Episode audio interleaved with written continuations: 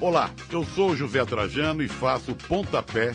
Sabia que aqui na Central 3 você não é um mero ouvinte? Nos ajudando a partir de 14 reais através do Apoia-se. Você se torna membro do Clube Central 3, onde concorre a prêmios exclusivos, além de participar de um grupo de discussão sobre o conteúdo dos nossos podcasts. Acesse apoia.se barra Central 3 e colabore com a mídia livre e independente. Cristo Redentor, braços abertos sobre a Guanabara. Do lado, do lado, do lado, do lado, do lado, do lado, do lado, do lado, do lado, do lado de cá. Do lado, do lado, do lado, do lado, do lado, do lado, do lado, do lado, do lado, do lado de cá. Olá, ouvintes da Central 3. Hoje é quarta-feira, dia 25 de novembro de 2020. Meu nome é Alciso Canete e sejam bem-vindos ao episódio 176 do Lado B do Rio. Estou no estúdio Diego Armando Maradona com meus amigos painelistas de sempre. Olá, Caio Belandi. Bom momento a todos. É, agradecer a presença do professor. É, tive com ele semana passada já. É, um papo bem, bem importante para a gente se ter. É impossível hoje para nós, amantes do futebol, latino-americanos, não falar da perda do Diego Maradona, né? É, a gente perde um dos nossos, né? É, um dos principais entre os nossos da história. Né? O Maradona veio de nós, foi é, referência de nós e vai embora sendo um de nós ainda. Né? Confrontou os poderosos fora das quatro linhas, se colocando sempre a favor da luta dos trabalhadores, das trabalhadoras, inclusive dos trabalhadores do, do futebol mesmo, né?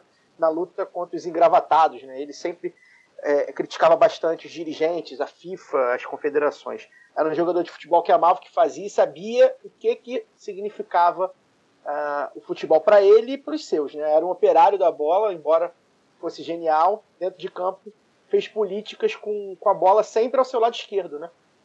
É curioso. Foi assim que venceu as disputas que pôde vencer. Conseguiu até redimir uma guerra perdida, redimiu uma nação, alguns batalhões, um front, uma ilha, um país inteiro, redimiu a América Latina. Maradona se vai no mesmo dia, quatro anos depois, de um de seus ídolos e amigos, Fidel Castro, cujo rosto tinha tatuado, bem como o de Che Guevara. Fora do esporte, Maradona não hesitou em escolher um lado. Foi amigo de Chaves, de Cristina Kirchner, de Evo Morales, fez campanha para Maduro, Néstor Kirchner. Alberto Fernandes apoiou Dilma e Lula. Errou, acertou, errou de novo, enquanto o homem que afinal era. Driblou a morte várias vezes e conviveu com a marcação implacável dos vícios e suas doenças. Seguia forte, impávido, imparável, sendo o que ele era. Até que seu corpo pequeno, mas forte, enfim, sucumbiu. Diego viveu, viveu 60 anos como se fossem dois dias, fez de tudo o que quis o que pôde fazer, perdeu, ganhou, mas jamais empatou. Hoje é um dia triste para todo latino-americano que se entende assim, é um dia triste para os amantes de todos os esportes, é um dia triste para os loucos pelo maior esporte do planeta, que é o futebol. Inesquecível, Diego Armando Maradona, uma das maiores pessoas que já pisaram neste planeta, certamente, um personagem eterno que desde já já está fazendo muita falta, vai embora num momento muito complicado que a gente vive. É, viva Dom Diego Armando Maradona imortal. Aproveitar esse, esse texto que eu fiz aí do Maradona, mandar um abraço do tamanho do futebol, do, do tamanho da história do, do Maradona para o Casagrande, sujeito que a cada dia, eu tô, toda semana tenho falado dele, ganha mais a minha admiração. É um sujeito que fala as coisas na mídia hegemônica que precisam ser ditas e é um cara que emociona muito. É, mais um recadinho, uh, vou recomendar aqui o podcast Sobrinhos do Zap, do meu amigo, do nosso amigo, né, da casa é, Anderson Baltar, jornalista. Uh, o episódio dessa semana, do, do Sobrinhos do Zap, falou com o ex-árbitro de futebol e candidato a vice-prefeito de Porto Alegre, o Márcio Chagas, abordando o assassinato do Beto, lá no Carrefour, na quinta-feira passada. Né? E aí já aproveito e deixo toda a minha solidariedade à família do Beto uh, e meu respeito a todos os negros e negras que protestaram no dia 20 pela morte de mais um dos nossos. Sexta-feira foi um dia que eu fiquei muito mal, muito para baixo. O Brasil deixa a gente para baixo todo dia e todo dia nós somos obrigados a lutar da maneira que a gente consegue pelo Brasil e pelos nossos. É, então, Beto presente, Maradona presente, e é isso. sobre o Maradona, eu só queria dizer que o pro Maradona o Fidel era um segundo pai para ele. Então, quando falarem que estão politizando a morte do Maradona, puta que pariu, né? Olá, Fagner Torres.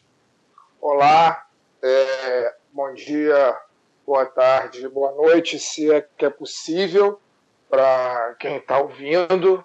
É uma semana muito difícil, começou muito difícil, como o Caio citou, né? Na verdade, terminou muito difícil porque é, o que aconteceu com o Beto Freitas em Porto Alegre foi depois da nossa última gravação. Então, talvez por isso eu diga que a semana começou, né? mas a semana passada acabou muito difícil e essa se repete, né?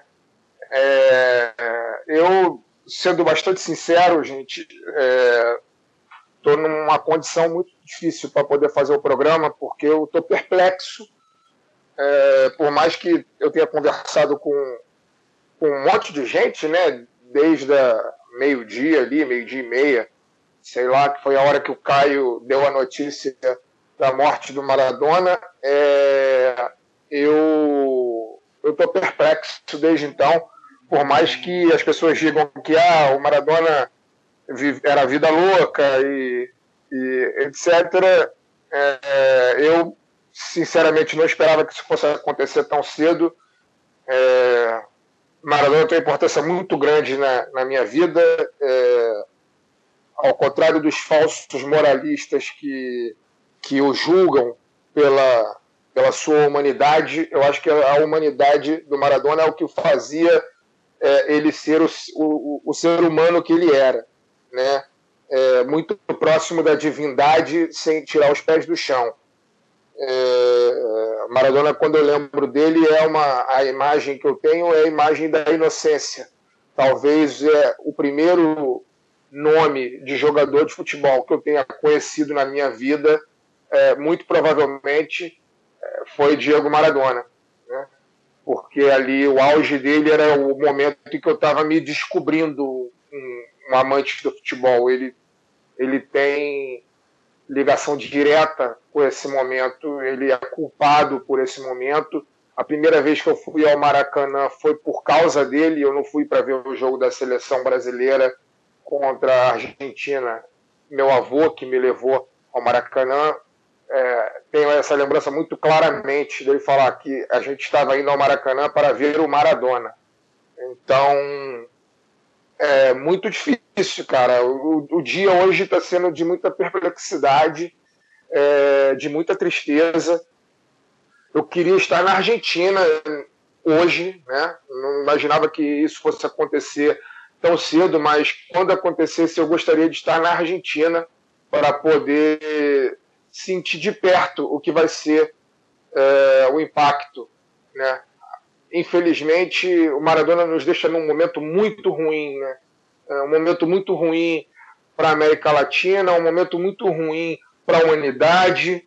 É... E, e, poucos, poucos, poucos latino-americanos fizeram com que a gente tivesse senti sentido de tanto pertencimento pelo continente que a gente nasceu, né? É, mostra que todo pachequismo é burrice, né? Maradona ele transcendeu totalmente ao, ao, ao solo uh, de Lanús, né, onde ele, onde ele nasceu, é, para se tornar um, um, cidadão do continente inteiro, né?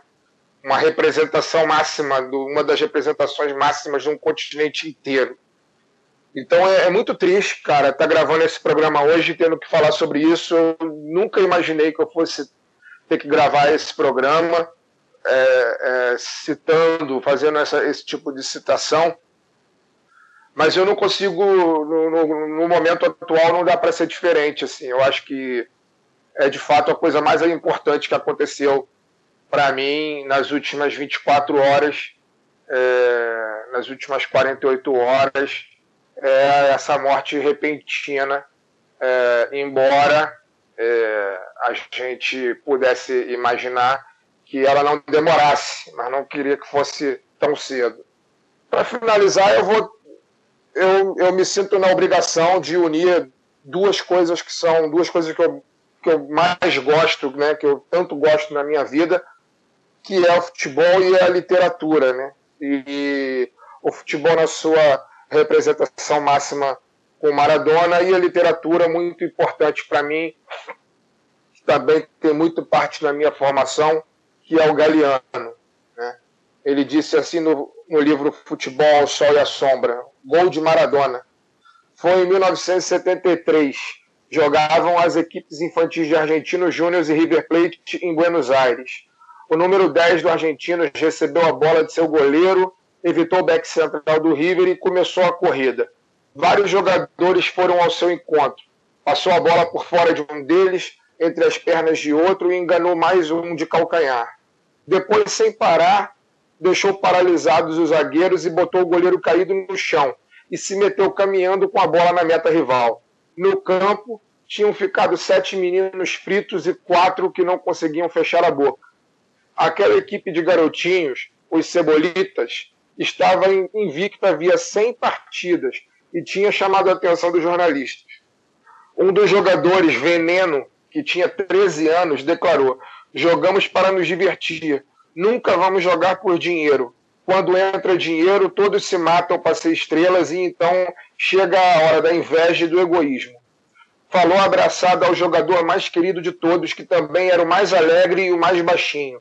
Diego Armando Maradona, que tinha 12 e acabava de fazer aquele gol incrível. Maradona tinha o costume de pôr a quando estava em pleno impulso. Todos os seus gols tinham sido feitos com a língua de fora. De noite dormia abraçado com a bola e de dia fazia prodígios com ela. Vivia numa casa pobre de um bairro pobre e queria ser técnico industrial. É, foi muito longe para quem queria ser técnico industrial, né? Acabou se tornando o símbolo de um continente. E como era nosso companheiro, fica o registro. É... Um abraço a todos os meus amigos que são fãs do Maradona. Só na Central 3 a gente deve ter uns 40. Então é isso. Um dia triste, mas a gente tem que fazer o nosso programa. Vamos lá. Olá, Daniel Soares. Bom dia, boa tarde, boa noite, bom momento.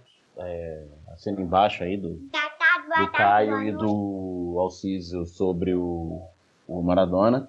Maradona que numa das suas últimas declarações públicas no, no Twitter, né, é, defendeu, embora fosse um homem rico, defendeu o imposto sobre grandes fortunas, né, que foi aprovado no Congresso argentino esses dias. Então esse era o, o Jess. Pois é, mas antes da gente passar para o nosso programa, vamos ficar de olho nas propagandinhas.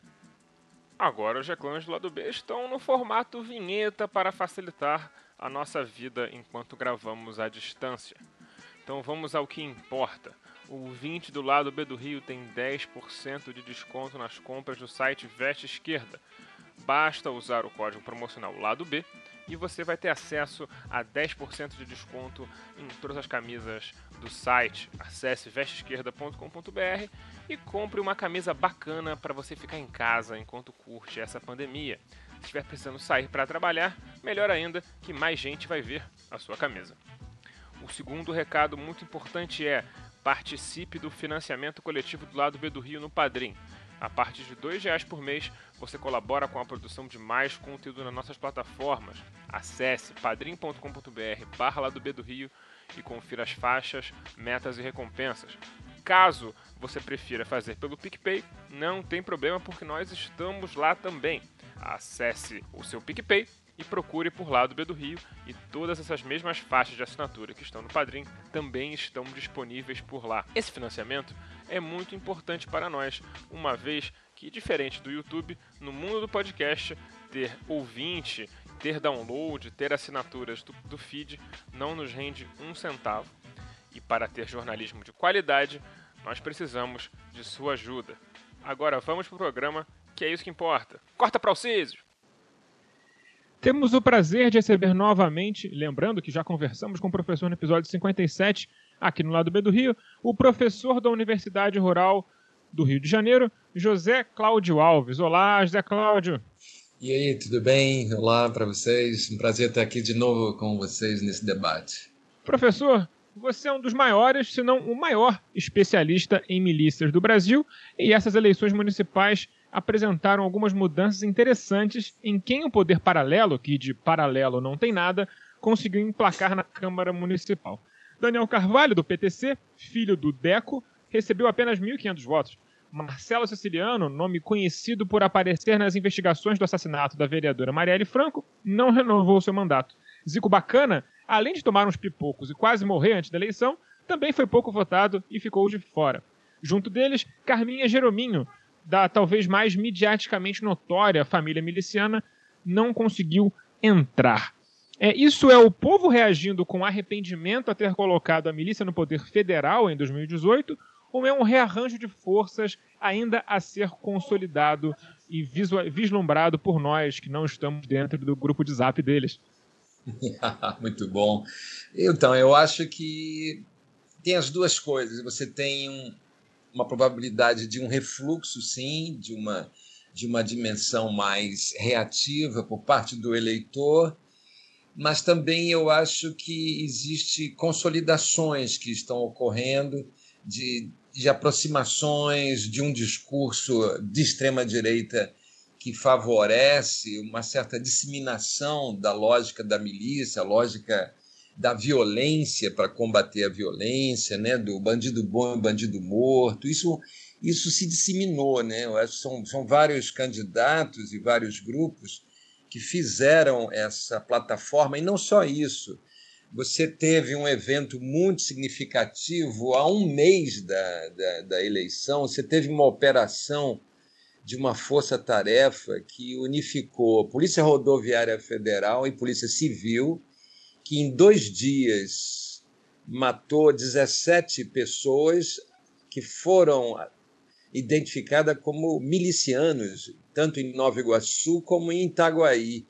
Algo assim absolutamente inusitado, inaudito ao longo de 20 anos. Nunca se viu uma operação desse porte, com esse efeito de mortes, né? E, ao meu ver, nesse momento ficou muito claro para mim que a milícia se transformava num palanque. E nesse palanque, o jogo parecia estar se transformando, se modificando.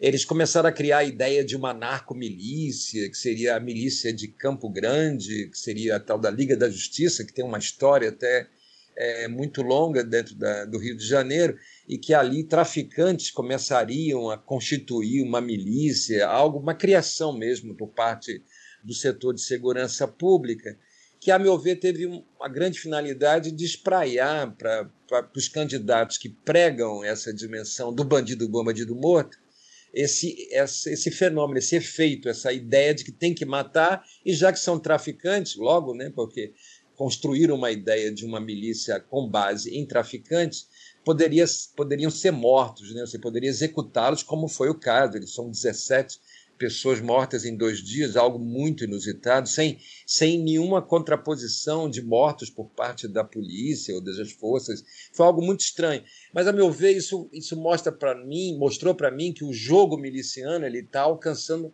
um patamar talvez mais elevado. Ele entra agora numa esfera de disputa dentro do setor de segurança pública. Ele talvez esteja ganhando arranjos mais sofisticados, sim, e tem que prestar atenção nesses que não foram eleitos, porque eles podem aparecer de novo no cenário, porque alguns deles estão ocupando cargo de suplência. Então, com a possível movimentação e saída de, de candidatos eleitos para por, vários, por várias situações que eles podem sair, eles podem ser alçados ao poder. Então, tem que ficar de olho nisso. Mas, de fato, olhando de primeira, num primeiro lance, você percebe que há uma redução, há uma queda. Isso na cidade do Rio de Janeiro. Em relação à região metropolitana do Rio de Janeiro, principalmente Baixada Fluminense, o cenário é diferente. Você tem a consolidação, você tem a mudança de alguns nomes e você tem o fortalecimento, sim. No Rio, você tem esse cenário diferenciado que a gente percebe, de não tantas vitórias mas você tem que agora olhar quem são os grupos que serão os herdeiros dessa estrutura, ou quem estabelecerá os milicianos, ou se isso não é uma estratégia também, uma nova fase mais recuada, mais de baixo perfil, semelhante àquela que foi há 12 anos atrás, quando houve a CPI das milícias, onde eles, eles entram numa fase mais recuada para se reorganizar e se estabelecer numa fase mais ostensiva. Isso são fluxos e refluxos da milícia ao longo da sua história. Isso pode acontecer também. Professor, é, antes de da gente é, até fazer uma, um apanhado sobre a, a, região metropolitana, principalmente a Baixada Fluminense, uhum. eu queria fazer um, um pedir para o pro professor dar um apanhado. A gente tem muito ouvinte de fora do Rio é, que de repente não entende exatamente como as milícias agem. Né? A gente não tem nem tempo para fazer uma linha histórica tão grande, mas eu gostaria que, que, que o senhor falasse como surge mais ou menos, é, é, quais são os elementos que fazem surgir essa, essas milícias que a gente vê hoje em dia, é, que elas surgiram né, há, há, décadas atrás, como é que isso se dá e, essa, e, essa, e até chegar nessa transformação que a gente vê hoje. Né? É, a gente conviveu durante muito tempo é, com, com, com a ideia, pelo menos a ideia que vinha mediaticamente, de que milícia eram grupos principalmente é, é, compostos por militares, ex-militares, policiais, ex-policiais. É, hoje parece que a configuração vai mudando. Então eu queria que você pudesse fazer um apanhado, um resumo, enfim, é, o mais sintético que for possível, para falar sobre é, como é que surge a milícia no Rio de Janeiro, que, que, da onde vem essa configuração de grupo paramilitar e como ela vai se transformando ao longo do tempo. A gente, na verdade, a, a gente está trazendo uma reflexão que vem do final dos anos 60 com a formação da ditadura militar.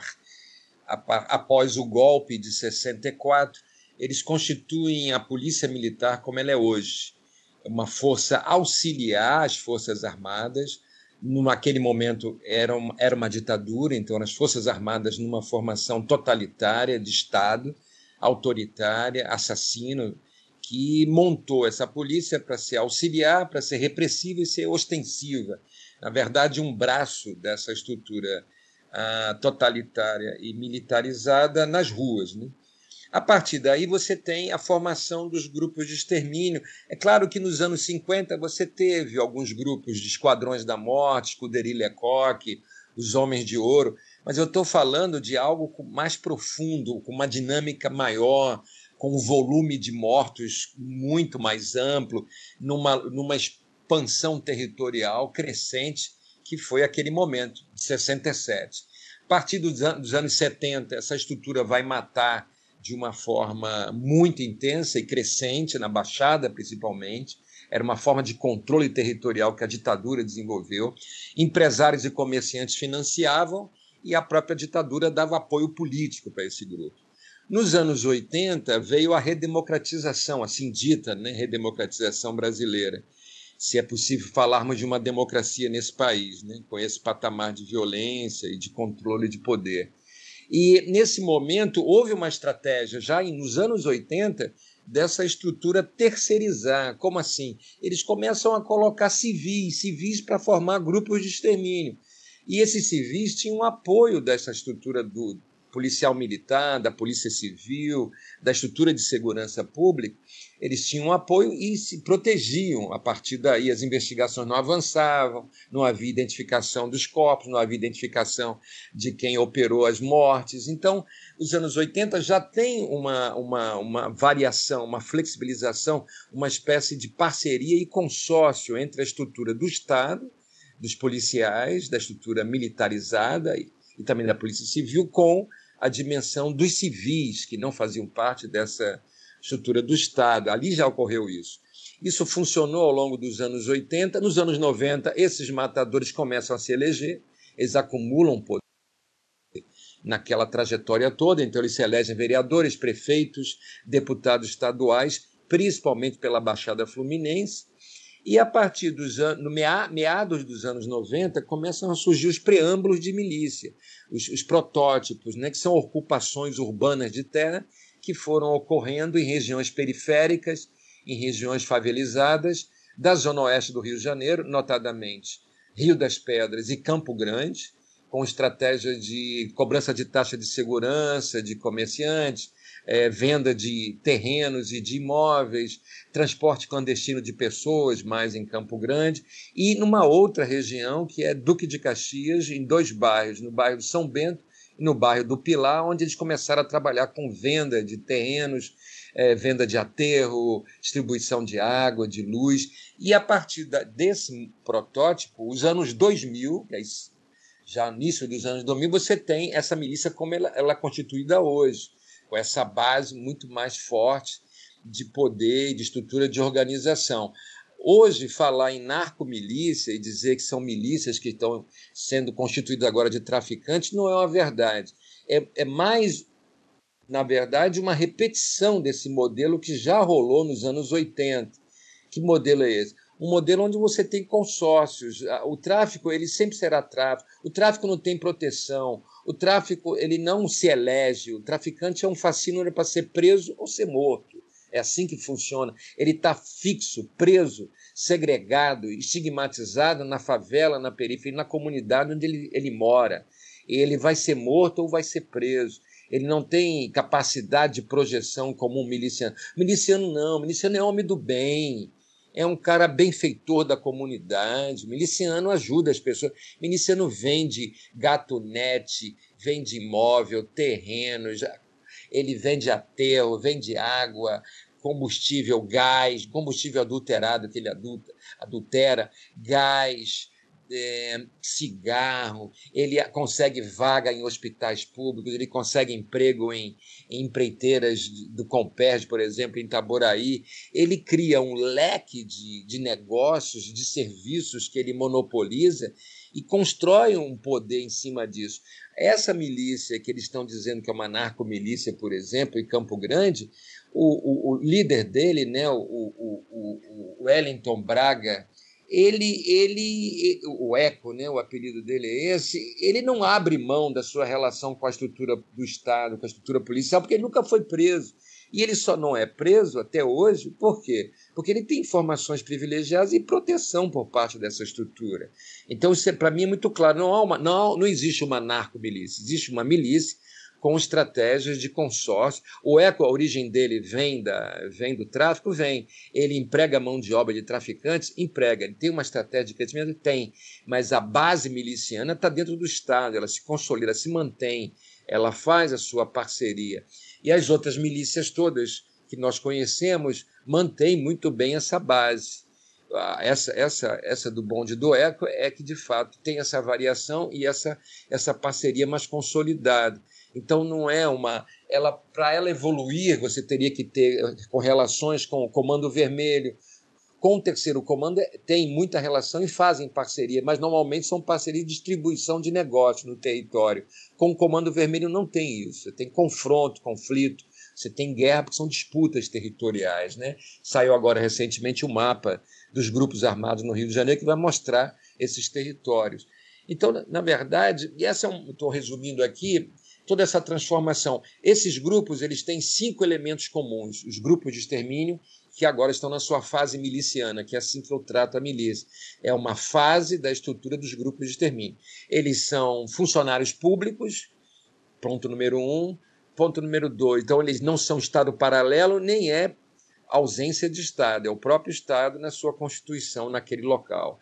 Eles são especialistas em provocar danos à vida alheia, porque eles são treinados nas estruturas de segurança pública, em operações permanentes policiais contra as populações pobres de favelas e comunidades, são treinados para matar pessoas, para torturar e ferir.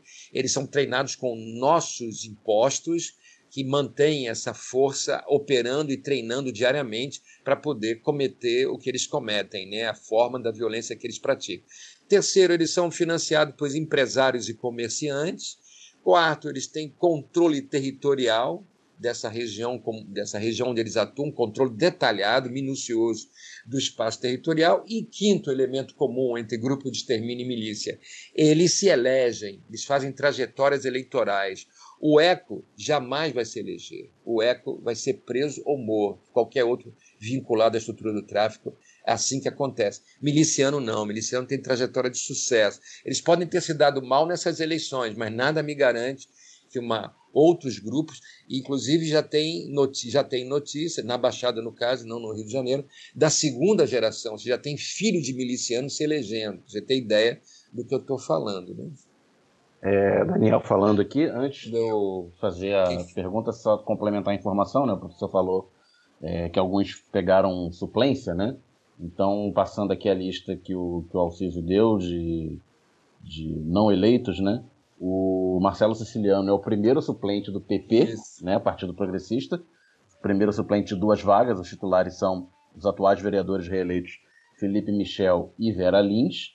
O Deixa eu ver aqui o outro. O Zico Bacana é o primeiro suplente do Podemos, de uma vaga, que é o titular é o atual vereador reeleito Carlos Eduardo. O Deco pegou uma suplência distante no PTC, que é 11 suplente de, de uma vaga, não vai entrar, né? Não tem como, a não ser que 10 pessoas sejam removidas da sua frente. E a Carminha Jerominho foi a mais votada do partido dela, mas o partido dela não, não cumpriu o quociente eleitoral e, portanto, ela não é sequer suplente.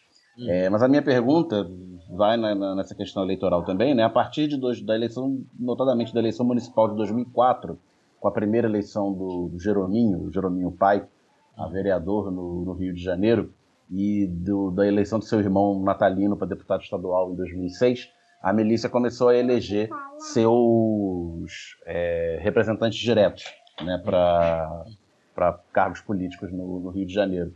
É, mas antes disso, e depois, e até hoje, ela continua tendo relação com, com outros políticos né, de mandato parlamentar e, sobretudo, tem suas relações diretas e indiretas com políticos eleitos por os mandatos majoritários. Né? Uhum. Né? Então, eu queria sab saber é, como se dá essa relação é, direta ou indireta com, com, políticos que não são milicianos, mas que se beneficiam dos currais eleitorais é, e do poder local das milícias. Então, essa é uma, essa é uma relação é muito, muito significativa. Você tem uma base territorial de votos. Se você fizer o mapa das eleições, você vai ver essa base distribuída e os seus candidatos. Então, mesmo não, mesmo não eleitos, é, mas eles possuem uma base territorial de votos. Isso aí é pura barganha, isso é pura negociação. Vou dar um exemplo para você.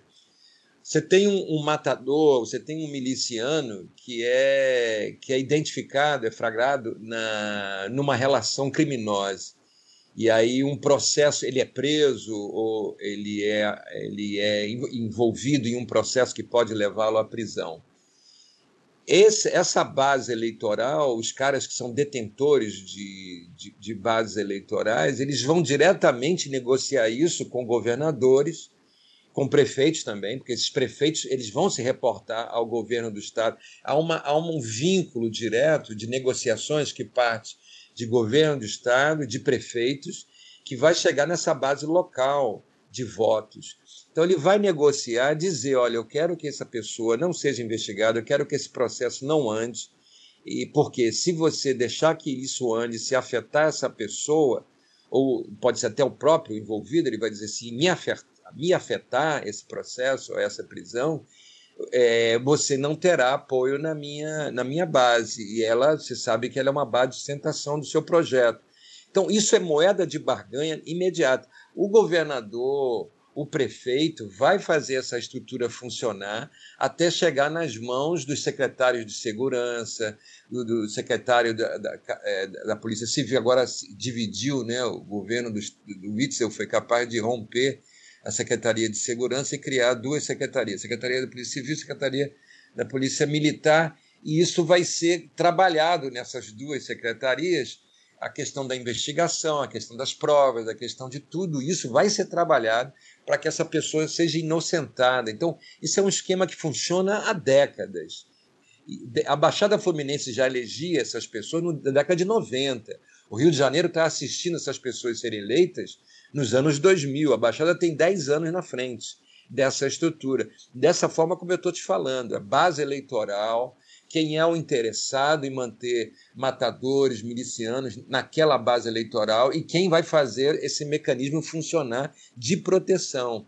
Então, o, o, o Natalino e o Jerominho não se deram bem, a filha dele não se deu bem, porque ali você tem a, a, construção, a reconfiguração da Liga da Justiça, que depois virou a firma, uma reconfiguração que parte lá atrás do Batman, eles já começam uma, uma reconfiguração nessa mesma fase que o Jerominho está tá sendo preso. Passa pelo Tony, Tony vai dar uma outra guinada, uma outra dimensão. Chega no Carlinhos Três Pontes, que é o irmão do Eco. Esse já tem um vínculo, uma aproximação maior ainda com, com relação ao tráfico de drogas. E o irmão dele, que é o Eco, é o que é o cara que vem diretamente do tráfico. Então, essa guinada da, na Liga da Justiça e sua expansão para outros territórios, tipo Nova Iguaçu, Seropédica, Itaguaí, que é essa expansão que a Liga da Justiça faz, fez com que a base política eleitoral do Jerominho e do Natalino ela se dissolveu, ela se alterou, ela se reconfigurou, ela não foi o apoio deles nem da família deles. Por quê? Porque os dez anos que eles ficaram distantes e os outros dez posterior também a esse movimento todo que eu estou falando, fez uma reconfiguração daquela milícia que trouxe essa, essa diversificação em termos eleitorais e políticas nessa milícia especificamente.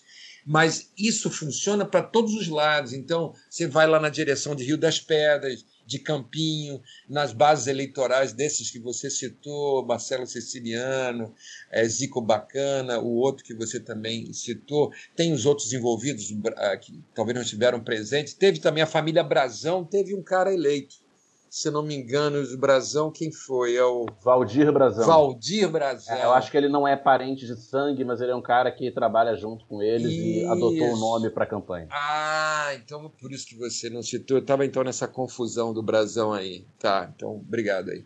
Então, na verdade, você tem essa diferenciação, mas enfim, igual você tem lá o Hélio Negão, que virou Hélio Bolsonaro, né? Isso é uma estratégia agora eleitoral muito boa, né? Você botar sobrenome dos caras que estão que estão com projeção. Né? Então, na verdade, você tem, o que eu estou dizendo para você, Daniel, é que você tem toda essa máquina no chão do asfalto, né? no chão da rua, pode ser também de barro, né? não é só o asfalto, não. No chão do condomínio, no chão da comunidade, você tem uma máquina operando em termos de grana, porque eles vão ter muita grana a partir desse leque de negócio que eu te falei no chão do controle eleitoral, quem é que vai fazer campanha ali, quem é o candidato, para onde esses votos vão, quem compra esses votos, qual é a barganha. Então você tem isso e você tem um acúmulo disso ao longo do tempo, dando cacifando determinados grupos políticos que estão com isso nas mãos para poder agora barganhar. Você acha que sustentação de não cassação de governadores e de prefeitos, é, negociações não passam por essa barganha? Claro que passa, é claro que isso vai ser acionado nesse momento de instabilidade. O Itzel não, não fez isso, não soube fazer, outros saberão fazer e permanecerão no poder. Né? Então, na verdade, você tem essa máquina atuando numa base eleitoral, numa base econômica, numa base geográfica, e o poder que eu estou falando é um poder político, econômico, social, porque há um prestígio, há um, um establishment de poder social naquele local e é um poder cultural também. Eles começam agora a ganhar dimensões é, heróicas, dimensões de prestígio cultural e serem valorizados. Agora você já tem até o, os proibidões da milícia, você já tem toda uma, uma cultura de funk voltada para isso também. Então, eu estou falando de um núcleo de poder que se diversifica, que se amplia, que se consolida. É assim que eu tenho percebido essa base, tanto dos grupos de extermínio como das milícias. Né? É, só um comentário em cima uhum. da fala do, das falas né, até agora do professor Zé Cláudio. É, como muita gente que ouve o programa sabe, né, eu, sou, eu sou de Campo Grande, morei 29 anos lá, então já ouvi gente falando sobre o, o advento da chamada narcomilícia, é, comentando sobre né, a milícia ter se envolvido com tráfico e tal. Ah, não, antigamente que era bom, mas agora eles perderam a ideologia. É... Sim, sim, isso é muito comum, já ouvi também. Essa lógica de que eles agora não controlam tanto as coisas como era no passado, não controlam a droga como deveriam, os roubos, não controlam a moral, né? Porque você tem as festas e você tem uma dimensão moral que esses caras. Só que eles, eles não percebem que essa diversificação, essa, essa mutação dessa milícia com envolvimento com o pessoal do tráfico, isso traz todo um, um, outro cenário, um outro aporte, um outro patamar. Essa milícia agora se expande para a Baixada e se expande para a Costa Verde, para para Paraty, para Angra dos Reis, esse eixo todo virou eixo de expansão. Eles estão ganhando uma, uma velocidade de, de negócios e de grana muito maior. Então, isso é o preço de um projeto que está sendo montado. E dizer que simplesmente são traficantes puro e simples estão tocando isso, isso não é a verdade. A base de suporte e de proteção e de informações privilegiadas do Estado que vem da estrutura de segurança pública, ela está sendo mantida, por isso que eles existem. Sem isso, eles não existiriam. Então, na verdade, o que eles dizem que era o passado melhor, os anos de ouro da milícia, que tinha toda uma moral, uma regra, uma conduta, um proceder, vamos dizer assim, numa linguagem do tráfico, né? É, eles não estão percebendo que esses da Era de Ouro foi que fizeram essa trajetória possível, eles permitiram esse caminho, eles estão articulados nisso também. Foram fases que foram sendo construídas a partir dessa estrutura. Dizer que eles perderam o controle, isso não é verdade.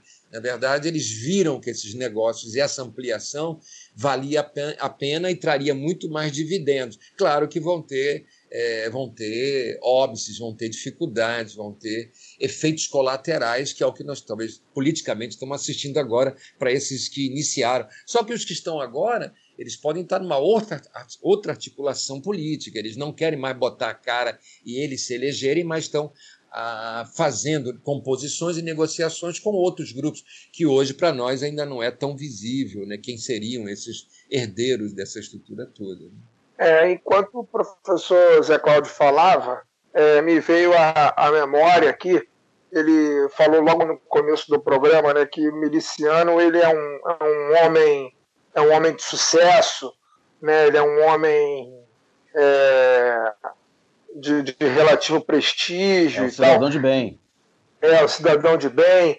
E não sei porquê, mas me veio à memória é, a primeira entrevista que o Fabrício Queiroz deu ao SBT, assim que estourou o escândalo lá da, da corrupção, da, das rachadinhas, né, é, logo depois do início do governo, é, o governo Bolsonaro, ele se, eu me lembro claramente que ele se anunciou ao repórter, o, repórter perguntou como que ele tinha o patrimônio que ele tinha, e ele fala é, com uma cara assim meio debochada, assim meio, eu sou um homem de negócios, eu sou um fazedor de dinheiro, né? É, esse era o termo que ele utilizou. Não sei porquê, mas essa memória me veio à cabeça aqui com a fala do professor é, Zé Cláudio. Sim, eu queria sim. fazer, eu queria fazer uma pergunta ao professor que é a seguinte: primeiro é com relação à gravidade disso que a gente que a gente está falando, porque a gente que não é pesquisador do tema, a gente tem a tendência sempre a fazer, a traçar paralelos do que está acontecendo no Brasil com histórias que a gente toma é, conhecimento ao redor do mundo. No México, é, na, na, na, perdão, é, no México, na própria Colômbia, etc, etc, a gente tenta, né, a gente faz esses paralelos. Eu queria, a primeira pergunta que eu tenho ao senhor é: dá para poder traçar esse paralelo é, desse poder que existe no Rio de Janeiro que se espalha para o Brasil com países aqui do, do, dos nossos vizinhos? É parecido o que acontece? É o mesmo fenômeno? Ou é pior? Né? Ou vamos dizer assim, é, se, se é que é possível dizer, né? ou é melhor? Né? É mais fácil, pelo menos assim, mais fácil de se combater.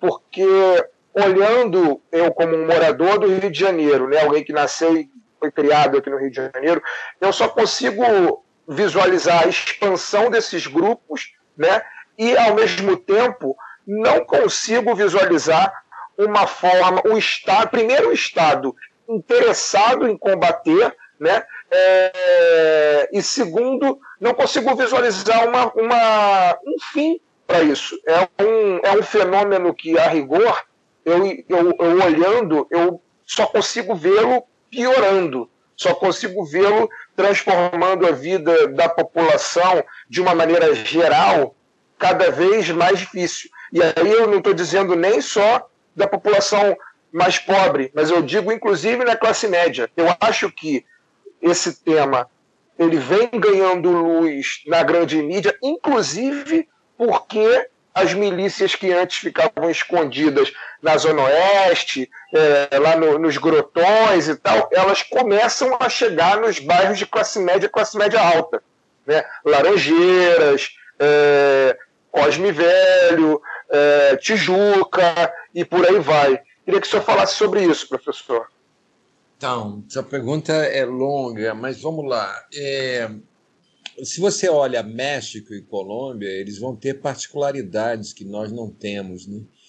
É, vai depender muito do, do local que você ocupa nessa, nessa geopolítica toda, tanto do tráfico, nunca esqueceu o tráfico, tá? E essa história de que milícia é contra o tráfico, parará, essa história, essa palhaçada.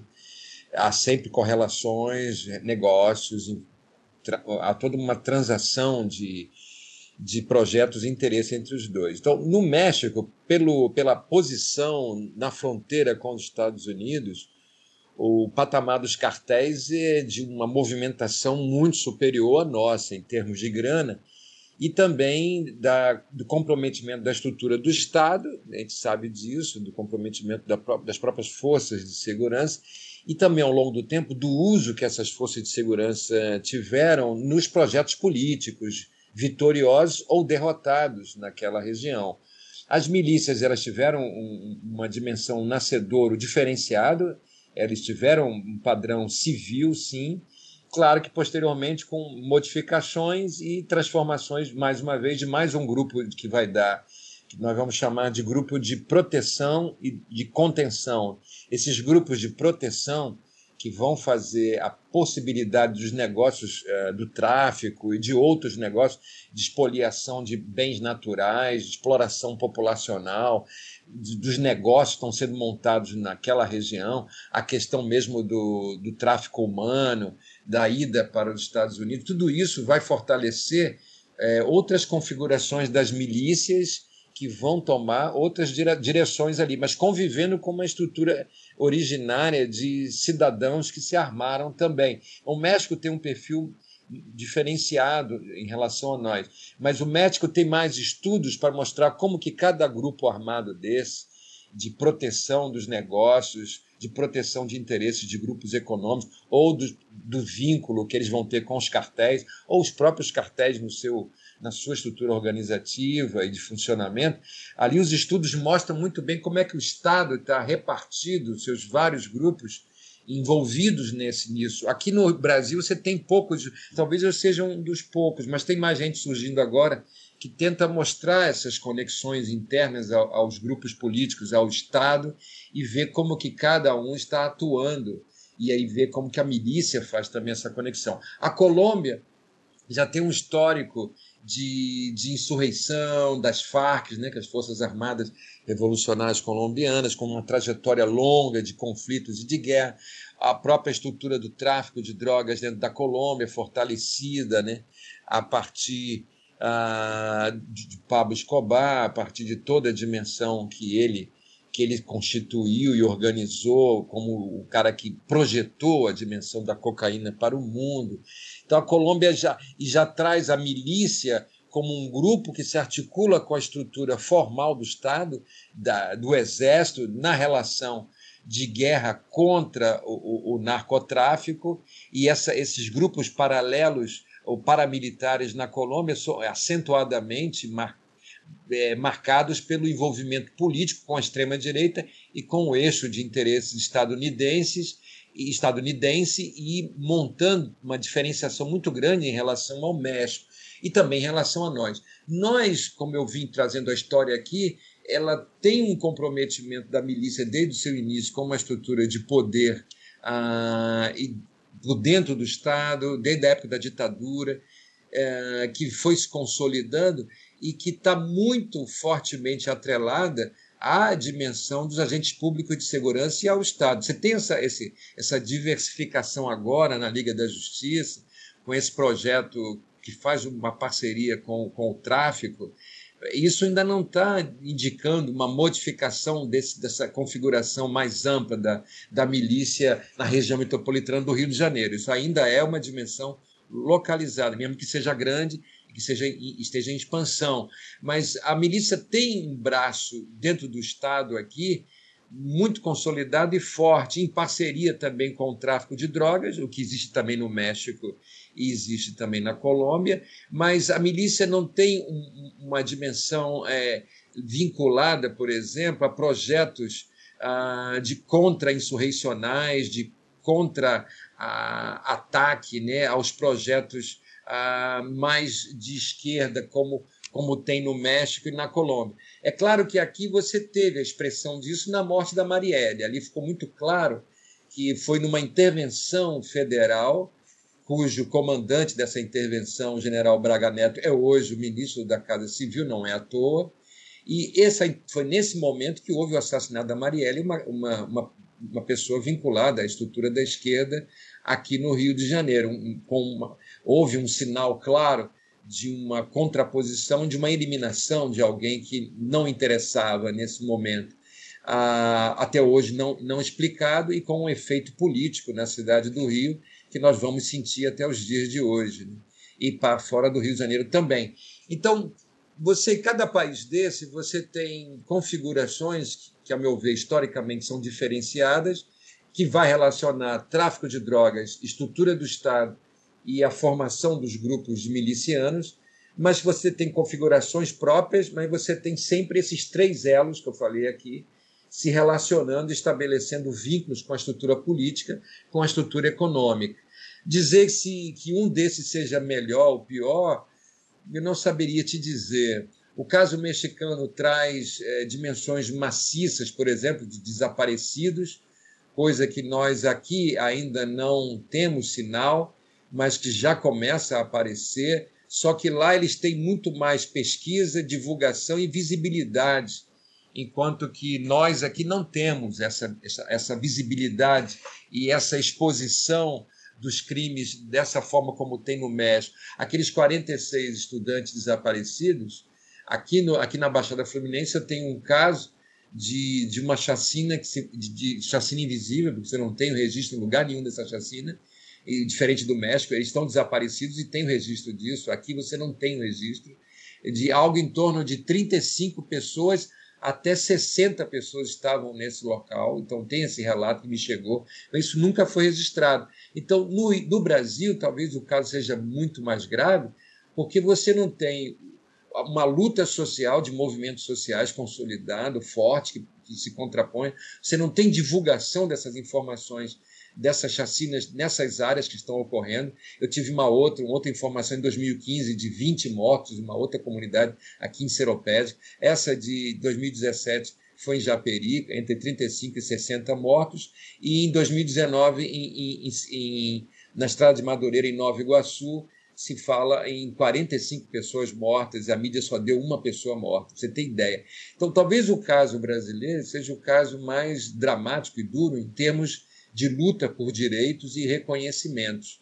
Os outros casos, o colombiano e o mexicano, eles conseguiram, ao longo do tempo, formar e fortalecer grupos da sociedade, grupos de, de resistência que expõem mais esse quadro. Talvez o nosso caso, nesse sentido, seja um caso, você me permite essa reflexão aqui, né? o nosso caso seja um caso é, pior, no sentido da, da não visibilidade, do ocultamento, e hoje, pior, porque nós temos na estrutura nacional alguém que estabelece com sua família, né, a família Bolsonaro em si, estabelece elos de conexão com essa estrutura que nós estamos analisando aqui. Então, talvez o nosso caso seja um caso, nesse sentido, pior.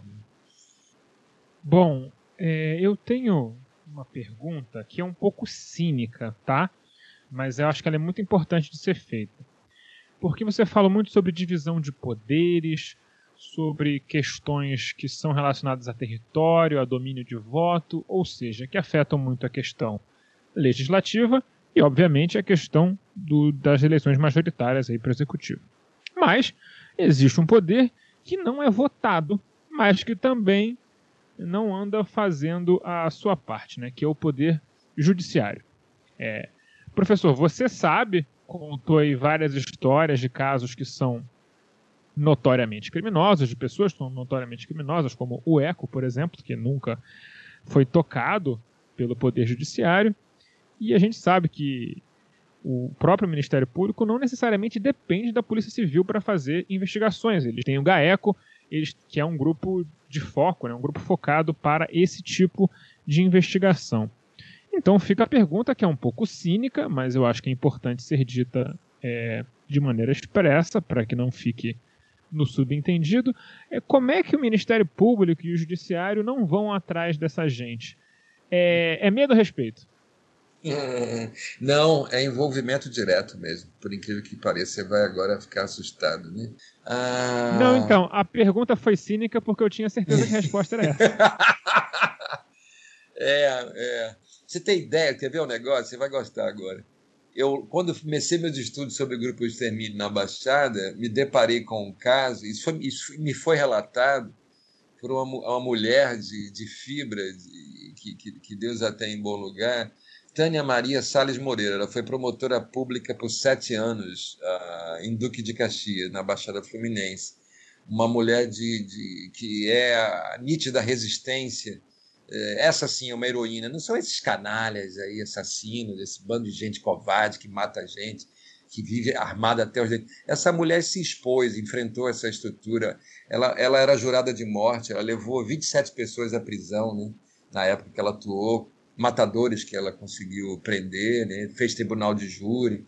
Enfim, ela uma vez ela relata isso, tem um livro dela chamado Chacinas e Falcatruas, que é o livro que ela escreveu, e ela relata um caso, não sei se está nesse livro, mas eu acho que ela, ela me trouxe essa, essa informação numa entrevista, talvez, aí eu tenho essa dúvida se está no livro, talvez não esteja no livro. Havia um juiz onde ela atuou, esse é juiz ela identifica como envolvido diretamente. Como que ela identifica? Ela prende um cidadão que tinha acabado de ser eleito pelo, pelo PTB, na, na, na verdade, na época, né? Ele tinha sido eleito, é, na verdade, ele ficou como suplente, né? Ele não chegou a ser eleito, era o primeiro suplente, então ele estava na porta para entrar. O nome do cara era Pedro Capeta, esse é o nome dele, foi votado com esse nome. E quando ela, ela, ele é preso, ele é preso por formação de grupo de extermínio. Com ele, a Tânia é, apreende um, um, uma carteira de oficial de justiça. Então, ele tinha uma carteira dada por esse juiz para ser oficial de justiça do fórum ali da, da cidade de Caxias. E depois ela também apreende com ele uma arma. E essa arma tinha sido apreendida pela justiça num outro crime e tinha, tinha sido acautelada, entregue por esse juiz também para esse, para esse matador que foi preso. Então o cara matava com arma e, e, e, com distintivo né, dado pela justiça. Esse é o caso mais assim escrachado, né, aberto. O, as outras dimensões da justiça elas vão ser muito mais ah, é, brandas, mais de complacência, de não investigação, de não agilidade, de prescrição de casos de, de, de homicídios, de assassinatos. Como o, o, você está lá na ponta, os julgamentos que vão inocentar esses, esses envolvidos com esses crimes, ah, todo o processo da lei que é, que é formado a partir de uma lógica de proteção a, essas pessoas, isso é muito comum, até chegar no, nessa juristocracia mais ampliada né, no Brasil, que vai conceder liminares, que vai proteger é, esse, é, os que operam o sistema judiciário por dentro, a partir também da, da força da grana, a força do poder que possui nessas áreas todas. É notório que, que quem tem poder político em determinadas áreas e poder econômico associado ao poder político, é claro, porque ele está movimentando valores significativos a partir de orçamentos, a partir de impostos, né? É notório que esses caras vão poder ter influência na juristocracia mais ampla do país, né?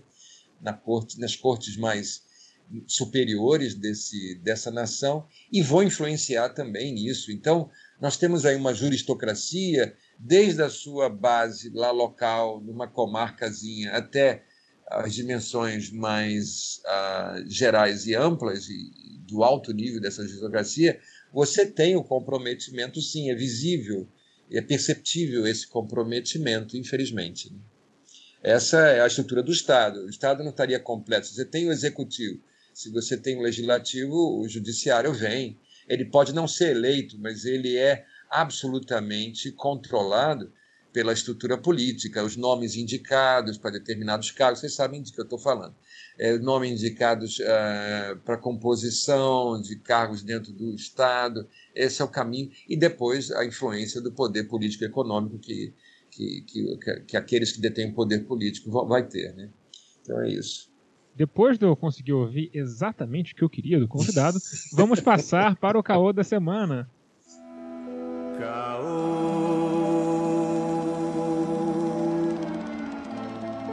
Lê, lê, lê, lê, lê, lê, Se a milícia ocupa o poder na União, ela há de se expandir para todos os estados. Professor, em 2019 e 2020 vimos uma série de motins policiais que pareciam ser um tanto coordenados e similares. O modus operandi das milícias cariocas já virou praxe nacional? É, então, então, Alcísio, com certeza você tem um espraiamento. Por quê? Se eu estou trabalhando, se você percebeu como eu trabalhei a origem das milícias, eu trabalhei a partir dos grupos de extermínio.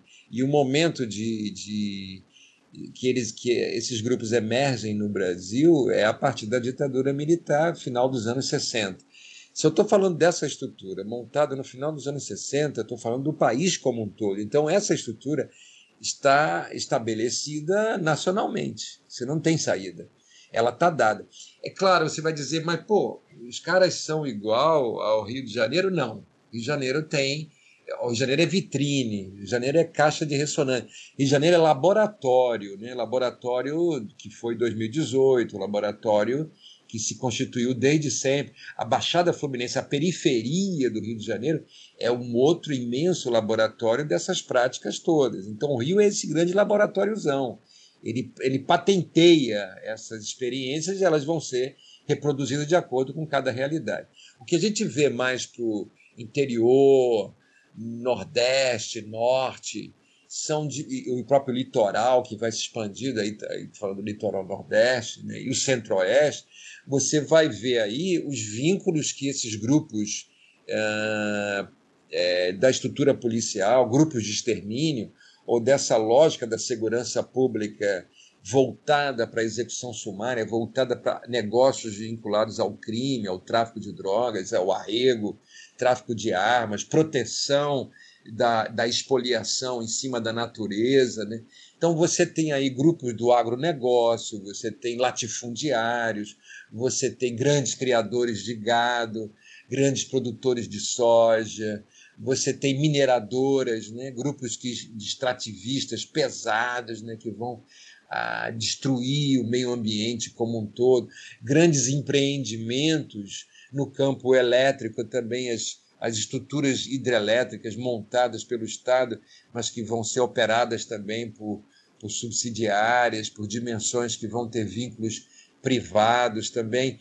Todo, todo, todo, esse, todo esse grande projeto de ocupação territorial do Norte, Nordeste, Centro-Oeste ele está na mão daqueles que mandam nesse país, são os verdadeiros donos desse país. A estrutura é, é, financeira, os banqueiros que vão subsidiar tudo isso, que vai gerar desmatamento, vai, vai gerar conflito de morte com quilombolas, negros, morte de indígenas, morte de ribeirinhos, de poceiros, de povos tradicionais das florestas, ah, coletores seringueiros. Bom, tem uma gama imensa de, de população pobre que ocupa esses territórios que, se estiverem no lugar errado, no momento errado, e se interporem entre esses grupos de poder e o, o seu ganho de lucro, de negócio, de expropriação, de despossessão desses grupos que estão aí para obter mais lucro,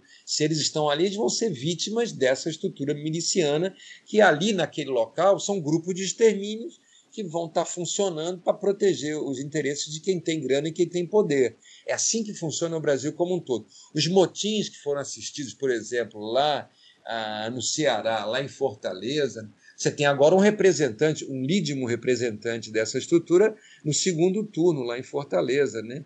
que é o. Acho que é Major Vaz, é isso? Capitão Wagner, Capitão, Capitão Wagner. Oh, desculpa, Capitão Wagner, obrigado. Capitão Wagner, que é o cara que é o herdeiro dessa estrutura toda ali naquela região, que é um cara mais antigo. Você tem outros nomes que também surgiram nessa última, mas que não foram tão bem sucedidos, ou não fizeram trajetórias bem sucedidas eleitorais. Mas ele é o cara que mais avançou nesse projeto, né? o capitão Wagner. Mas tem outros que estão tentando se projetar, a meu ver, tanto das Forças Armadas como das Forças de Segurança Pública. Ah, você tem um outro cara, eu conheci pessoalmente, como que eu poderia esquecer? Ah, o cara está hoje disputando. Ah, o, o, o, Eguchi. O Eguchi ele é delegado da Polícia Federal do Pará. Ele está disputando o segundo turno em Belém. Eu conheci esse cara lá em, em Breves, na ilha de Marajó, conheci em 2018. Ele já tinha um discurso, ele gostava do Itzel, inclusive, falou para mim, o discurso do atirar na cabecinha, ele dizia isso. Então, ele, ele é uma construção também de projeto político bem sucedido, lá na. Só que ele é o cara que está representando os interesses do agronegócio, das mineradoras, dos coronéis do interior, os caras que estão devastando o Pará, devastando, desflorestamento, venda ilegal de madeira, grandes empreendimentos criminosos, ah, como a barragem de minério e de mineração que tem lá em Barcarena, contaminou aquela região toda. São vários interesses que estão em jogo ali, e o Eguti, com certeza, é uma ponte nisso. Hoje ele está no segundo, está disputando com Edmilson Rodrigues, do PSOL, que já foi prefeito e vem pela esquerda lá, e que vai enfrentar agora, pode ser, uma coligação dessa, dessa direita para de, impedir que o Edmilson Rodrigues chegue ó, a, de novo à prefeitura. Ele que teve um, um, mandato lá muito bom no passado e que agora enfrenta agora esse projeto. Então, na verdade, o, no, o resto do país, no litoral, você vai ter os interesses é, do, é, do turismo, os interesses dos grandes empreendimentos imobiliários, condomínios. Você tem uma disputa de terrenos, de, de terras, literalmente, nesse espaço, com o pessoal ligado ao capital do turismo, né? o capital turístico que se movimenta e que também tem peso. Então, em cada região do Brasil, você tem uma configuração desse cenário do capital, dos donos do poder, de quem tem negócios, de quem tem política do seu lado e que faz essa, essa correlação, que sempre é a correlação que funciona nesse país, e que vai ter o seu braço armado vinculado à estrutura da segurança pública do Estado, segurança para ele mesmo, ou através de milícia, através de grupos de extermínio, através de segurança privada, através do próprio serviço do Estado, ele próprio, em si mesmo, sendo privatizado por dentro, a partir do uso desse serviço do Estado. Tudo isso faz parte da lógica que nós estamos vivendo no Brasil, né? com certeza. É, e, aí, professor, já quero, já quero aproveitar essa sua conclusão na resposta e queria fazer um, uma pergunta mais específica é, na verdade, são duas perguntas. Uma vem, vem, vem a reboque da sua conclusão, né? Que até que ponto né, a ascensão, a gente fala do, do neofascismo que, que ascendeu no, no, Brasil, mas é um neofascismo talvez diferente de outros lugares do mundo ou de outros momentos onde o, onde o fascismo se, se, se fez, porque a figura do Bolsonaro, né, aí a figura do Jair Bolsonaro e do filho, Flávio Bolsonaro principalmente, são figuras que estão alinhadas à milícia, ou às milícias, ou a determinado grupo de milícia, uh, desde sempre, né? desde até uh, os discursos. Uhum. É, fechando. Hum, passou uma moto aqui agora, desculpa. Fechando, além dos discursos que o Bolsonaro fazia em público, nos púlpitos do, do, do, das câmaras e tal, hoje Bolsonaros faziam, é, até que se descobre, né, ou pelo menos vem à tona, que o Bolsonaro e o Flávio, principalmente, empregavam de fato pessoas envolvidas na milícia, milicianos. É, e familiares de milicianos. Então, eu queria que, que, que o senhor é, dissesse para a gente até que ponto a ascensão do Bolsonaro, né, a figura do Bolsonaro, ele ascendendo nesse tempo todo, contribui para a ascensão é, é, e aí a, a, tomada de territórios e a tomada de negociações e a tomada do Estado por dentro das, das milícias, no Rio principalmente, mas também nacional, ou seja, a gente vê a ascensão das milícias é, é, de fazendeiros, por exemplo, como o senhor bem uhum. citou. É, essa é a pergunta, a ascensão do Bolsonaro em si, a relação do Bolsonaro em si com essas milícias. E como é que, como é que essas, essas milícias, é, principalmente aqui no Rio de Janeiro e na, na, Baixada, como é que elas se relacionam com as igrejas, principalmente as evangélicas neopentecostais, né? Se já há essa relação, por exemplo, que há com o tráfico, tráfico de drogas hoje em dia, é, é, já tem traficantes de Jesus Cristo, tem pastor que dá bênção antes de tomar o, o território inimigo, essas coisas já estão já, já, já é dado no, no Rio de Janeiro. Igreja é, que lava dinheiro do tráfico. Isso. Uhum. Qual é a relação que essas igrejas, esses pastores, né, é, é, fundamentalistas, é, têm com, com, esses grupos milicianos? Se já há alguma relação assim é, é, confirmada? Então, vamos lá. Esse negócio, essa pergunta é boa. Ela, ela abre para várias questões, né? Bom, primeiro, assim, eu não vejo que a gente precise pegar o conceito fascismo, né, ou fascistas lá da, da Europa. A gente tem a, a, própria história nacional brasileira, né, com, com a constituição de um modelo colonizador, né, dessa dimensão colonial, ela sempre construiu no Brasil uma estrutura de poder draconiana. Se você não está vinculado a, aos coronéis, aos senhores de engenho, aos, aos os, os capitães que dominam essa, esse, essas localidades, os coronéis, você vai ser trucidado. Literalmente é isso que ocorre. Então, esse projeto que hoje a gente vê, a milícia é mais um grupo que percebe a importância de consolidar essa força e colocou o seu negócio, agora sua banca também na, na calçada, e dos seus negócios, dos seus interesses. A nação, o Brasil, a nação em si é isso. Ele é um, um, uma, uma junção desses grupos que vão ter controle territorial, que vão ter domínio sobre esse território a partir de forças da, ligadas à violência, que vão dominar a economia que circula nesse espaço que vão dominar os projetos políticos que se estabelecem ali, que dominam aquele local. Então, isso é, é, tipicamente brasileiro, isso é tipicamente nacional. Né? Isso não, não nos diferencia. O, a, a, um ponto que eu queria chamar a atenção é que a, a própria estrutura, se você não perguntou isso, mas é bom deixar claro isso, a própria estrutura da esquerda brasileira, o PT no caso, ao longo do, da, da sua trajetória no poder central do Brasil, podemos falar aí de 14, 15 anos no poder, é, ele não se contrapôs a esse modelo. Lamento dizer isso. Dizer agora fazer um discurso, por exemplo, que os fascistas chegaram ao poder, são os golpistas, fascistas, não vejo assim. O PT fez é, convivência. No caso da Baixada, mais do que convivência, fez alguns casos aqui na Baixada, alianças com esses grupos. Eu acompanhei, eu fui do PT, não sou mais. Eu acompanhei em alguns momentos esses cenários de aproximação. Aqui no, Rio de Janeiro, por exemplo, você teve um cara que era vinculado à Polícia Civil, matador, assim, notório, que foi pelo PT, foi duas vezes eh, vereador, dois mandatos de vereador e um, mandato de deputado estadual pelo PT. Não vou falar o nome, mas o cara é vivo, atua ainda e não está mais no campo político, mas isso houve aqui no Rio de Janeiro vínculos com outros matadores aqui na Baixada, de parcerias, alianças.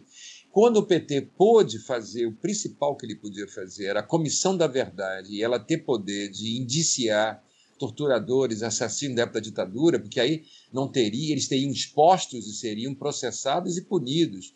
Houve uma, houve uma crise governamental de um ministério, o Ministério da Defesa, e houve um recuo, e a Comissão da Verdade perdeu essa capacidade de, de levar é, se a juristocracia é, é, beneplastamente selou a, a lei da anistia como a grande transição democrática brasileira. Isso ficou lá sepultado como o, o, o grande, a, a, pedra a pedra filosofal, né? a, a, a pedra angular de sustentação do nosso edifício da nova república em ruínas agora, né? caindo já, demolida essa, essa pedra angular está tá em cima da, da lei da anistia, que anistiou militares e, e a esquerda dos seus crimes. Ora, isso aí foi a senha para Bolsonaro e qualquer outro grupo vinculado a essa, essa, essa estrutura do crime, da estrutura das execuções sumárias, dos grupos de extermínio, eles se projetarem como eles se projetam hoje. Então, o, o, o, PT errou lá no passado. E o Bolsonaro, as promessas não cumpridas do PT, ou o seu comprometimento também com a dimensão desse Estado, né, com as dimensões dos equívocos, erros e da própria corrupção que atingiu o PT, fez com que essa extrema-direita se projetasse mais ainda. É claro que tem um golpe que foi montado, mas esse golpe só foi possível porque houve inúmeras falhas e comprometimentos de quem poderia se defender frente a esse, frente a esse golpe. Então é assim que eu leio isso. Falar, então, agora de milícias e, e, e de igrejas evangélicas é falar daquilo que deu certo. Agora eu vou trabalhar uma dimensão aqui mais é, sociológica e um pouco mais complexa.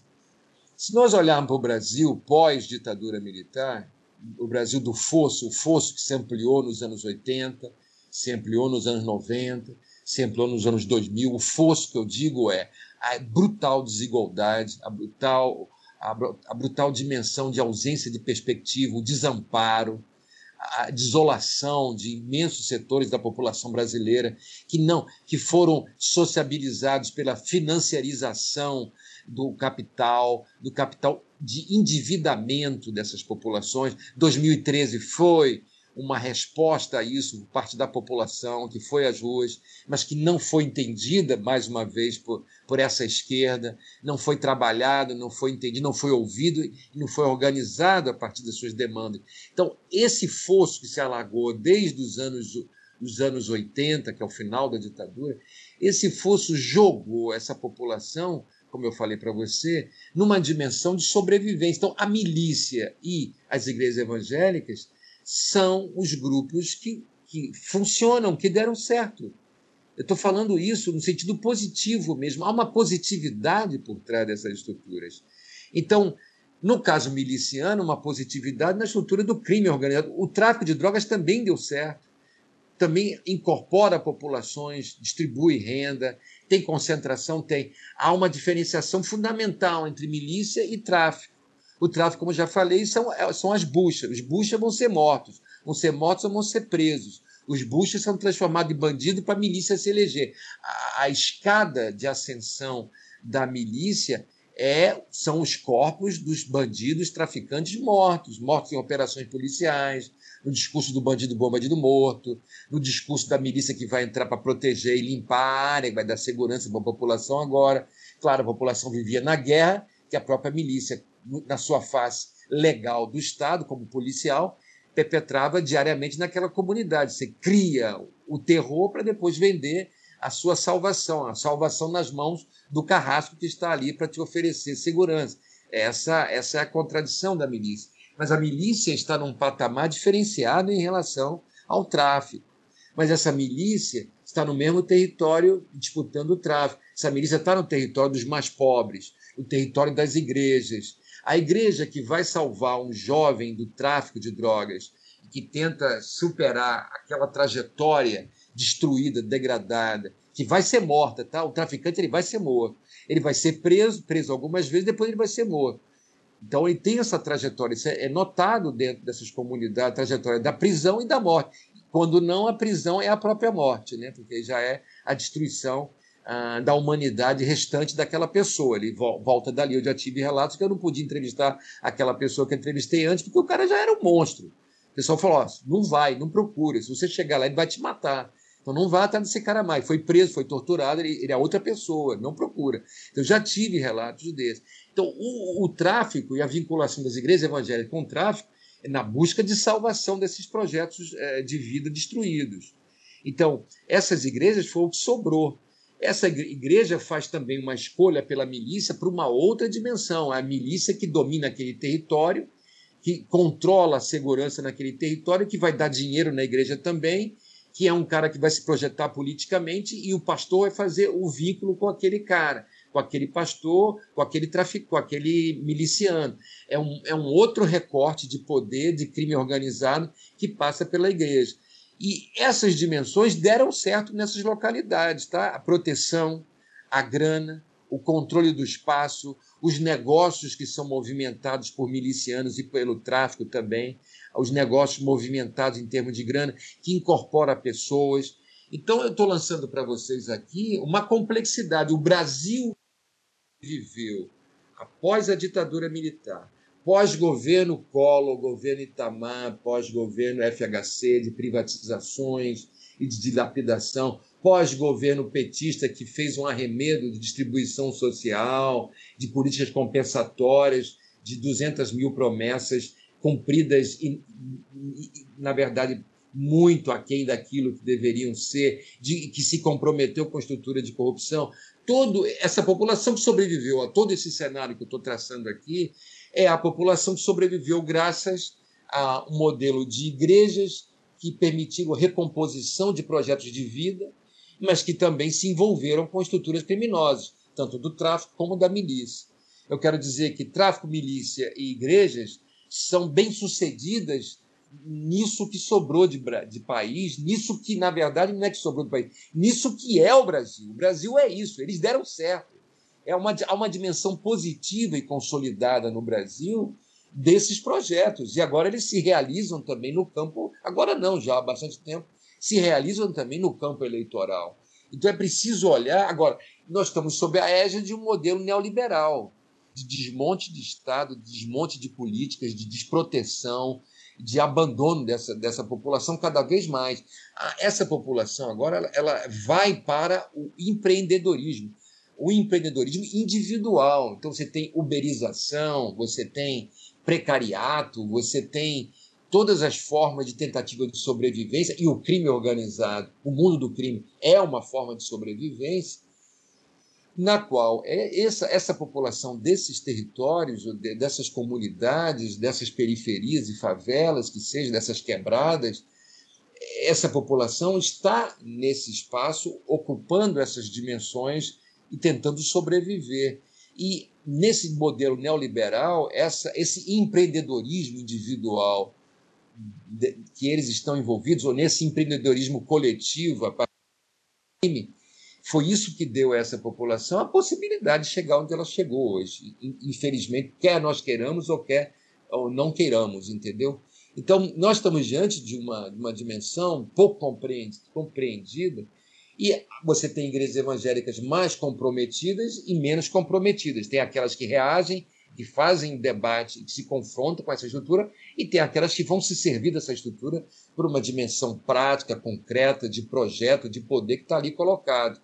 Então é preciso olhar para tudo isso, assim como tem a família Bolsonaro é, azeitando, estabelecendo conexões, fazendo projetos e multiplicando os ganhos desses projetos também. De aos de baixo cabe às igrejas pentecostais evangélicas, ao de cima cabem o que a presença da República. Você escolhe como é que você vai montar o seu projeto e vai ser bem sucedido nesse país que nós estamos. Então, eu estou aqui um pouco tentando é, entender aonde nós chegamos nessa, nessa dimensão. Então, estou complexificando o debate para vocês para tentar ver que sociabilidades nós construímos e consolidamos e qual o futuro que nos espera nesse cenário. Não é um cenário muito fácil de disputar, de entender de analisar, né? Nós muitas vezes somos muito rápidos, rápidos, né?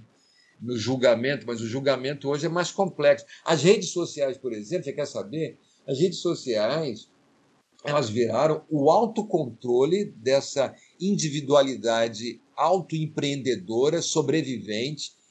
Ela é autocontrolada a partir das redes sociais. E se uma rede social dessa é ganha por dimensões de fake news, de projetos políticos que fazem sentido para essa rede de autocontrole moralista, fundamentalista, uh, que acredita em todas as mentiras possíveis e impossíveis para justificar 160 mil pessoas mortas por coronavírus, ou para justificar uh, o apoio a grupos corruptos, ou justificar favorecimentos ou envolvimento imediato com grupos milicianos, isso faz parte desse, desse projeto vitorioso e bem-sucedido.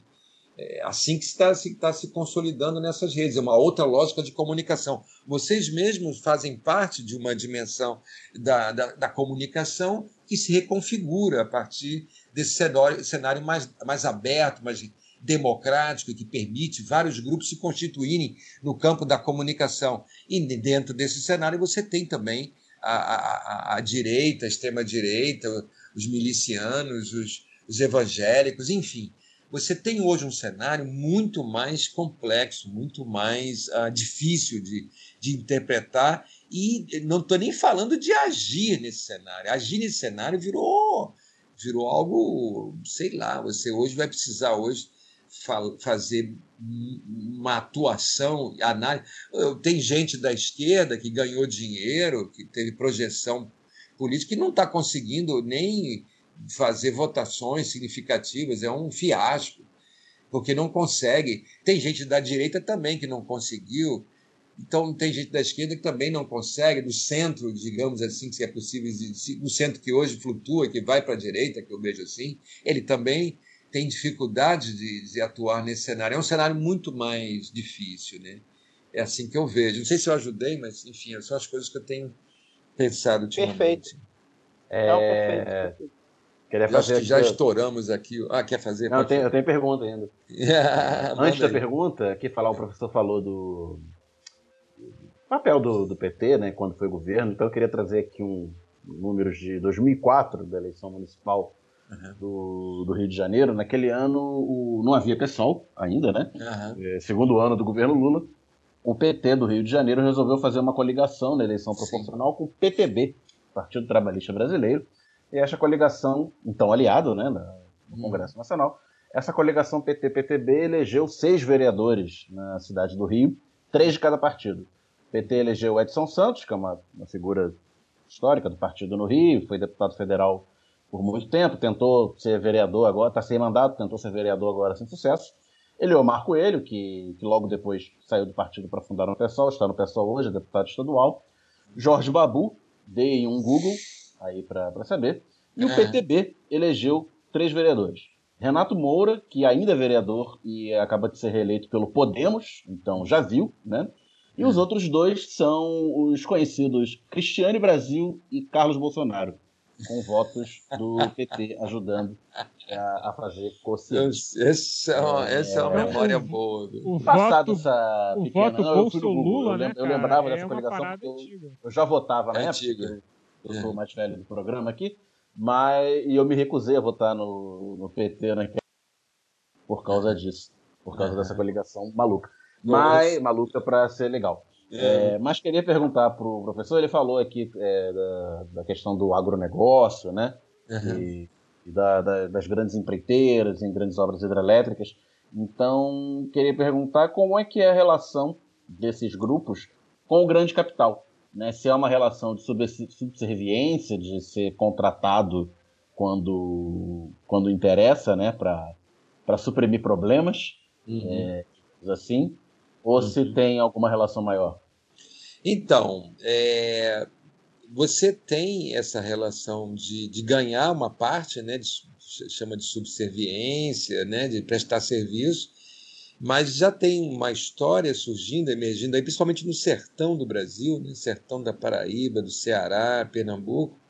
A Polícia Federal já tem relatos de grupos que eram prestadores de serviço, eram jagunços, eram matadores de aluguel para esse pessoal, que agora se transformaram eles mesmos né, numa estrutura miliciana que controlam agora é, negócios, negócios mais no campo do crime, né? do campo quase sempre vai estar vinculado ao crime organizado.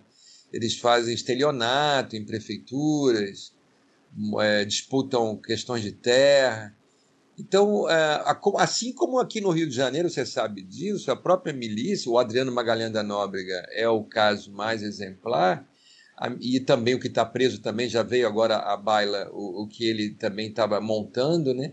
Eles fizeram trajetórias também no campo dos negócios, tentando montar é, questões vinculadas ao jogo do bicho. Então, o Adriano Magalhães da Nobre, a, a, a escolas de samba, eles também, o Adriano mais do que o Rony Lessa, e a questão dos bingos, né? o Rony Lessa mais do que o Adriano. Então, eles também aprendem com seus patrões e começam da, do capital uh, criminal e do capital em termos de informação, de conhecimento, parará, eles começam a montar também seus negócios, assim como o pessoal lá no sertão montou seus próprios negócios a partir. Então, isso pode acontecer, isso já acontece, aconteceu no Rio, acontece lá no, isso pode vir a acontecer, isso não é impossível, porque você começa a dominar as várias etapas do sistema, né? Então você está lá na ponta, você pode estar tá lá na ponta com uma madeireira, dando proteção àquela madeireira e matando as pessoas que estão nesse território onde a madeireira está atuando, matando quem for prejudicar os interesses dele. Mas você pode ali começar a desenvolver um conhecimento, né? Aonde tem a madeira, quem está naquele território está a madeira, como fazer para é, despossuir esses, esses que possuem esse território, como comercializar essa madeira, quem são os caras que compram. E assim sucessivamente, você se depara com toda uma cadeia produtiva de comercialização, de exportação, inclusive, desse material todo. Então, isso vai ser utilizado na montagem de negócios. Né? Assim como no Rio de Janeiro você teve esse caso aí do jogo do bicho, da contravenção e do, da jogatina, né, dos, das caça, dos caça-níqueis e da, do bingo aqui no Rio de Janeiro. Isso é possível se isso já ocorre já. Talvez não numa escala muito ampla, ou muito grande, ou muito forte, sem contar que esses donos, esses donos do grande capital, aqui, aqui já é uma coisa também é sabido. Eles, em algum momento, eles vão fazer relação com o capital criminoso, o capital criminal, no caso. Então, o agronegócio vai, é, vai estabelecer elos com o tráfico de drogas ah, na fronteira seca do Brasil, grandes partidas de tráfico de drogas, porque isso movimenta, aquece, impulsiona o seu capital numa dimensão que nenhum outro mercado impulsiona. Um quilo de cocaína na Bolívia, é, 7 mil reais, você batizando e vendendo no mercado nacional, se transforma em 42 mil reais, tipo seis vezes mais. Isso nenhum negócio vai te dar. É, então você faz conexões importantes para potencializar os seus empreendimentos. Já tem relato dessa, dessa convivência. O mercado financeiro não fecha as portas para a grana do tráfico, para a grana da, do tráfico de armas, para nenhum projeto criminoso. Ah, por exemplo, o roubo de, de agrotóxico, que é muito utilizado nessa fronteira. Os agrotóxicos têm valores altíssimos, porque são eles que são utilizados em grande, em grande escala em plantações daquilo que, que nós consumimos. Nós consumimos no Brasil algo em torno de 7 litros de agrotóxico por pessoa por ano no Brasil é consumido é uma das maiores, das maiores contaminações do mundo e com todas as doenças que nós vamos viver nesse país, né? De câncer para baixo, né? Ou para cima também, porque também tem efeitos ah, no sistema nervoso central, você já tem propagação altíssima de autismo no mundo graças a esses agrotóxicos. Esses agrotóxicos são roubados e há um mercado é, clandestino de agrotóxicos também circulando nessas áreas que também faz parte do capital, do grande capital se envolver com isso. Então, o legal e o ilegal, dentro das grandes esferas do capital, ela existe e ela também vai permitir ah, essa relação legal e ilegal, vai permitir que grupos ilegais eh, se projetem também em negócios legais. Isso, é, isso ocorre já no Brasil. Né?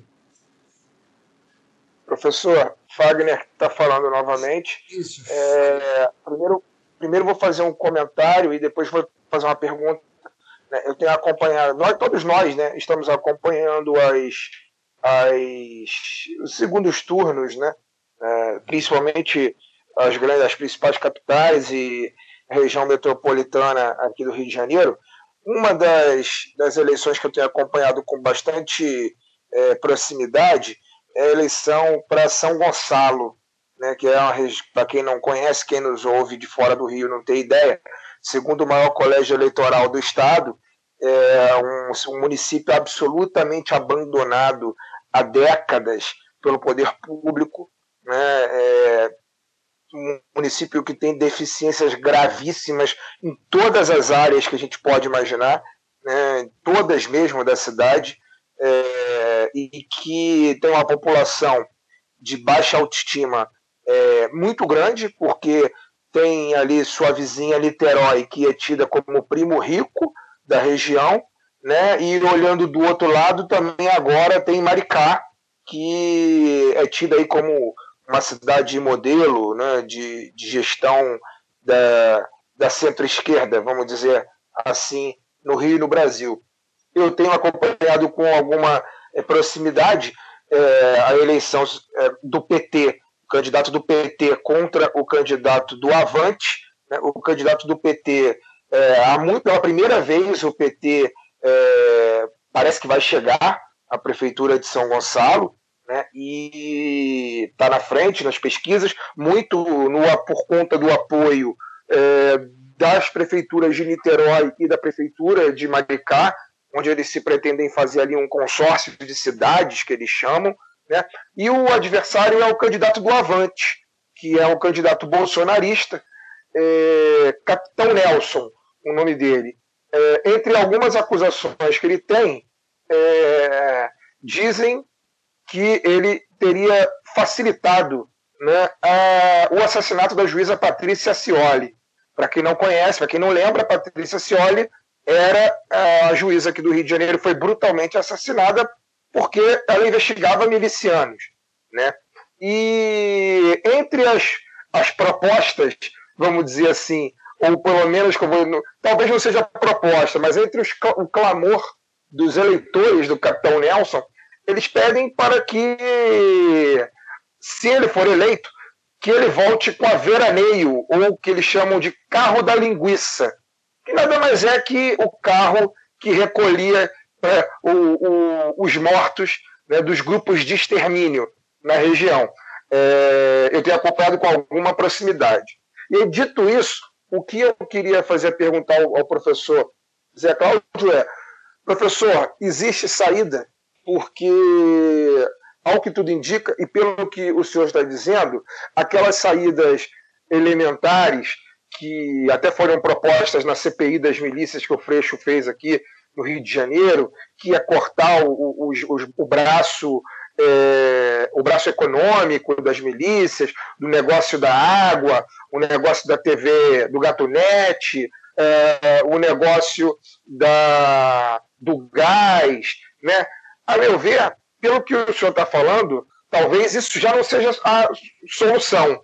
Assim, o negócio tomou uma proporção muito grande, tão grande, que não sei se isso só por si só significaria uma queda né, no, no poder desses grupos. Então, queria que o senhor falasse sobre as possíveis saídas diante desse cenário que a gente está vivendo, onde, inclusive, as milícias, de certo modo, elas são, inclusive, têm um apoio, um apelo popular, né, pelas suas práticas. Haja vista o que eu acabei de falar de São Gonçalo, em que é, 20 e poucos por cento ou 30 e poucos por cento da, da população hoje anseia pelo retorno da veraneio, né? que é o carro que passa matando e depois recolhendo os corpos. Sim, então, é, Fagner, é, na verdade, esse é o ponto sempre mais difícil o diagnóstico que eu faço ele é muito aguçado e me traz muitos, muitos, muitos muitas questões ou muitas variáveis para serem trabalhadas. Não é um, um exercício uh, muito fácil. Né? É, você tem primeiro um, um, pano de fundo, um cenário, um cenário como esse que nós estamos analisando, que é muito, muito duro, é muito complexo e não, não, não me aponta uma saída é, tão, tão a curto prazo ou, tão fácil. É, eu acho que sim, você tem que. Eu, claro que eu acredito em saídas, eu estou aqui, nós estamos aqui no debate, porque há uma, uma dimensão do, de otimismo da vontade. Né? A vontade ela tem que ter essa, essa capacidade de se erguer.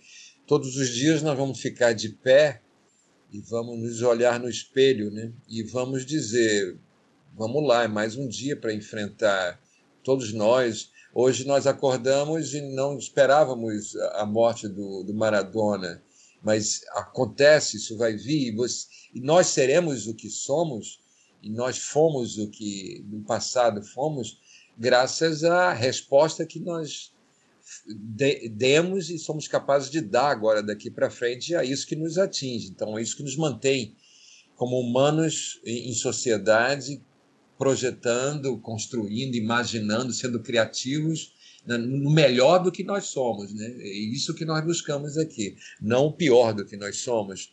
Ah, então, eu acredito sim acredito nessa, nessa força nossa de só que isso vai levar um tempo. E aí são vários passos em várias direções. E aí como que esses passos serão dados, quais dificuldades, quais os limites desses passos, é isso que vai que vai ser visto, isso que vai ser estabelecido, isso que cada cada embate, cada confronto, cada recuo, cada derrota cada composição, cada perda nossa de, de capacidade de interlocução com a população é que vai decidir para frente como será. Né? Então, por exemplo, a, a, interlocução com a população é decisiva. A, a população que perde o, o, carro da linguiça em São Gonçalo é a mesma que vai pedir o miliciano eleito com 80% dos votos numa cidade da Baixada, apoiado pelo PT. Estou falando de Belfor Roxo, tá? Não sei se se vocês vão editar isso aqui, mas enfim. O PT apoia esse candidato que é reeleito com 20%. É um cara que tem vínculo nítido com, com milícias dessa região. Então, na verdade, a, a, isso é, foi pedido por esses, por esses habitantes dessa região. Como você transforma isso? Só quando você for capaz de dar a essa população uma interlocução real no campo político. Essas pessoas não se veem com capacidade de interferir politicamente a partir da sua criatividade. Elas são muito mais é, objeto e joguete na mão de grupos, de grupos que têm poder, que têm força de compra de voto, de barganha, de, de comprar a concepção política que aquela população necessita, de fazer maquiagens, de fazer cenários de bem-estar, mas que a gente sabe dos limites desse cenário, essa população está refém disso. A mesma coisa, os 32% de São Gonçalo, que você falou, eles nunca foram capazes de fazer parte de nenhum projeto político que desse a eles, de fato, voz e vez. Então, eles foram progressivamente ganhos. Eu estou falando agora de um projeto de cinco décadas, seis décadas, né, desses grupos. E São Gonçalo nada mais é do que o outro lado do, do recôncavo da Guanabara. Você pega a Baía de Guanabara, você vai ter Baixada Fluminense de um lado e, você vai reconfigurando isso, você vai movimentando esse cenário, você vai vir Duque de Caxias, você vai vir né, Baixada, você vai vir é, Magé, você vai vir Guapimirim, você vai vir Magé, você vai vir Itaboraí, e você vai fechar o eixo, você vai vir ali Alcântara, e você vai chegar em, em São Gonçalo, não é isso? É o outro lado. Então você tem todo esse recôncavo da Guanabara configurado nesses projetos de população sem participação real, uh, sem ver sucesso nas suas propostas e vendo cada vez mais as perdas, o sofrimento, a dor e como que isso é trabalhado aí, a gente falou dos evangélicos, a gente falou de grupos sociais, a própria milícia e, e esses grupos de extrema direita que hoje fazem o discurso e ganham essa população, porque essa população ela nada mais é do que ah, desamparadas, sem, muito, sem acesso de fato ao campo político para agir e para atuar. Ela, é, ela é refém disso, ela se vê ali num campo de barganha muito imediato, muito ah, e, e, no contato imediato consigo mesmo, de barganhas muito frágeis, muito débeis, que são dadas a eles. E eles vão acreditar nesse projeto. Alguém falou aqui no, no voto lulo-bolsonariano. Esse voto existe, ele é real. Ah, o projeto lulista e o projeto bolsonariano, ele, ele, ele se aproxima muito né, em termos de personalismo, em termos de promessas não cumpridas, em termos de, de bravatas ah, histriônicas. E só que o Lula tinha o capital internacional e a, a conjuntura desse capital internacional favorável e Bolsonaro não tem. A opção agora é restringir direitos, corte, degradação e com discurso personalista que vai fazer a, essa, essa claque, essa massa desamparada apoiar né, a partir dessa manipulação. Então, primeiro campo que nós temos é o campo, uh, o campo subjetivo, o campo que tem que ser avançado. É o campo do debate que mostra que aquele que é o bandido, aquele que é o criminoso, o bandido do bandido morto, quem ele é, quem de fato é essa pessoa, qual é a, qual é a história dele. Desmontar essa máquina que tira o rosto e diz que ele tem que ser morto. É você trazer quando essa população se depara com as histórias, vai ver que ela própria está nessa história. São as próprias pessoas da população que defenderam essa lógica que vão ser vítimas dessa, dessas execuções sumárias, dessas mortes. Eles é que estão lá no campo do, no campo do mundo do crime, sobrevivendo e jogando decisivamente com suas vidas. Então, você tem que fazer uma reconfiguração subjetiva de quem é o bandido bom que tem que ser morto. Esse é um, é um campo muito, muito nevrálgico, muito delicado e que não se tem avanço. Isso tá, esse campo está ganho pela extrema-direita. É preciso disputar nessa dimensão subjetiva. Isso é um dos passos. Outro passo é o passo da, da política de segurança pública, um passo mais, mais à frente. É um passo de eliminação da guerra às drogas, é um passo da discussão sobre o que é dependência química e droga, o que é você estabelecer a, a, solução do problema a partir da educação, da saúde, da cultura, muito mais do que da repressão da, e dos confrontos, das operações policiais, que ao longo de, dessas décadas nunca solucionaram esse problema, só amplia, ampliaram esse problema. Então, nós te, temos um campo forte de debate aí, que são as políticas de segurança pública como desmontar essa máquina de matar pessoas e de uma linguagem que só pelo conflito e pela guerra e pela morte dessas pessoas é que vai solucionar o problema das drogas. Isso é uma estupidez, uma boçalidade e é a produção de um campo de mortos cada vez mais numerosos e de um campo de matadores, né? de, de policiais, de grupos de extermínio, de milicianos, cada vez, e também de traficantes que estão do outro lado, um grupo cada vez mais forte no sentido de matar pessoas, né, treinados nessa guerra. Então, como desmontar essa política de segurança pública? Esse é um outro grande passo. Outro passo é o passo da lógica interna da segurança pública, das estruturas policiais militarizadas. Você tem que desmontar isso. Você tem que reconfigurar essa estrutura militarizada para uma estrutura mais cidadã, mais civil, aonde o próprio policial ele seja capaz de refletir sobre o seu trabalho no diálogo com a população no dia a dia e não recebendo ordens hierarquizadas que ele tem que cumprir e se tornando refém de estruturas corruptas e corruptíveis que são essas estruturas militarizadas. É preciso dar a esse, a esse, a esse policial a esse agente público de segurança a capacidade de pensar a si mesmo o seu trabalho e de pensar politicamente. Ele vai ter que ser capaz de se organizar politicamente. Então, esse também é um passo decisivo. E o outro é, o, é todo o resto que é o mais difícil de todos. Né? É uma reconfiguração das políticas públicas, sociais do governo. Você vai ter que ter jovens dentro de sala de aula, em atividades é, é, socioculturais nas escolas, à noite, nos finais de semana, para ele reconfigurar a sua forma de pensar a sociedade, de se ver nessa sociedade e de atuar nessa sociedade, atividades socioculturais decisivas. Por isso, você vai ter que ter professores, agentes culturais, servidores é, profissionais no campo da educação, abrindo essas escolas à noite nos finais de semana. Mas não basta isso, você vai ter que ter passe livre, política de mobilidade urbana, para que esse jovem possa chegar nesses locais.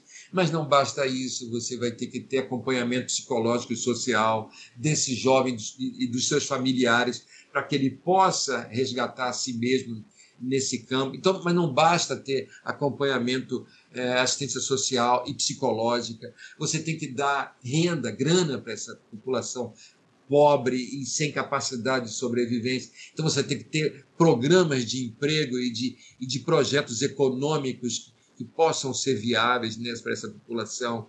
Mas não basta isso, eles moram em áreas degradadas, destruídas, depauper, depauperadas de todas as formas você possa imaginar de equipamentos públicos em todas as áreas. Então você vai ter que reurbanizar, reestruturar essas áreas. Logo, esses 47% do orçamento da União, que é hoje no Brasil direcionado para a Troika, a Troika que manda no país são banqueiros, agronegócio e empreiteiras. Esses 47% do orçamento da União vai ter que ser invertido e ir para esses programas sociais que eu acabei de, de relatar para vocês aqui. Então você precisa dar um, um cavalo de pau na nação, como um todo, dar uma guinada.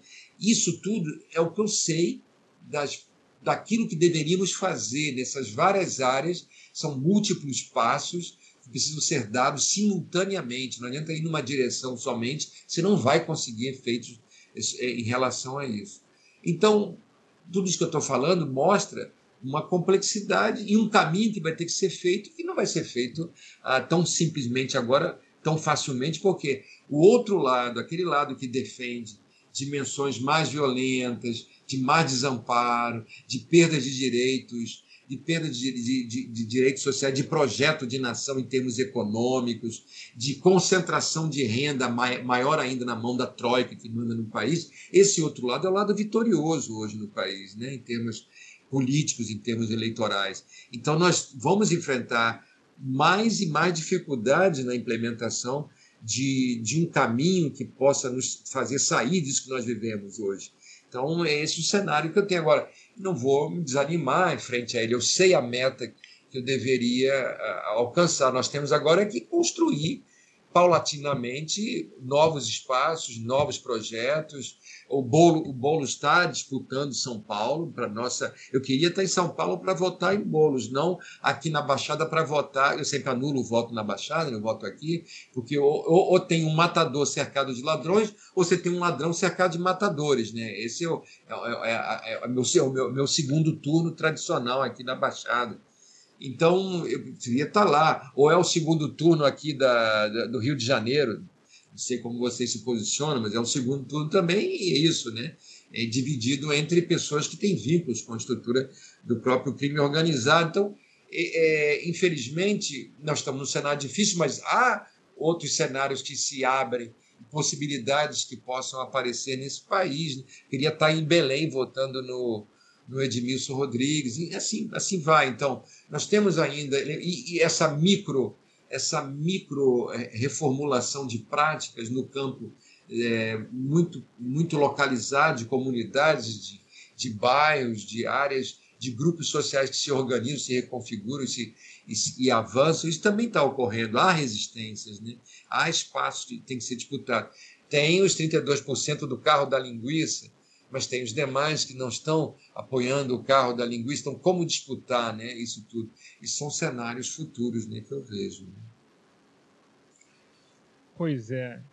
Eu diria que só o comunismo nos livra dessa roda de Sansara de matadores, ladrões e afins.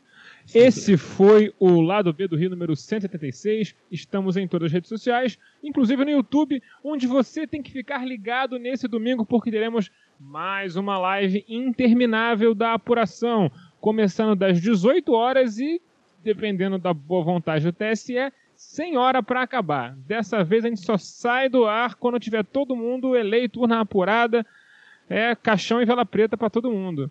Então, Cuidado com o que você promete. Assim. É. Pô, eu ia falar isso, cara. Essa promessa, essa sai, promessa aí. Mano, aí, aí é. trava o computador, sai 3h40 da manhã o resultado. A gente fica no ar, a gente fica no ar contando historinha, entendeu? Jogando. Trabalho segunda-feira. Ah, eu fico no ar, eu fico no ar até três e meia da manhã se necessário. Eu me comprometo. Você costuma acordar às três e meia da manhã? Então, a gente reveza, eu já chego acordando, entendeu? Ótimo. Dou, um bom. bom dia pra galera e tal. Enfim, a gente vai estar tá lá e se o TSE colaborar, vai ter tipo 3 horas de live, se não colaborar, vai ter umas 5.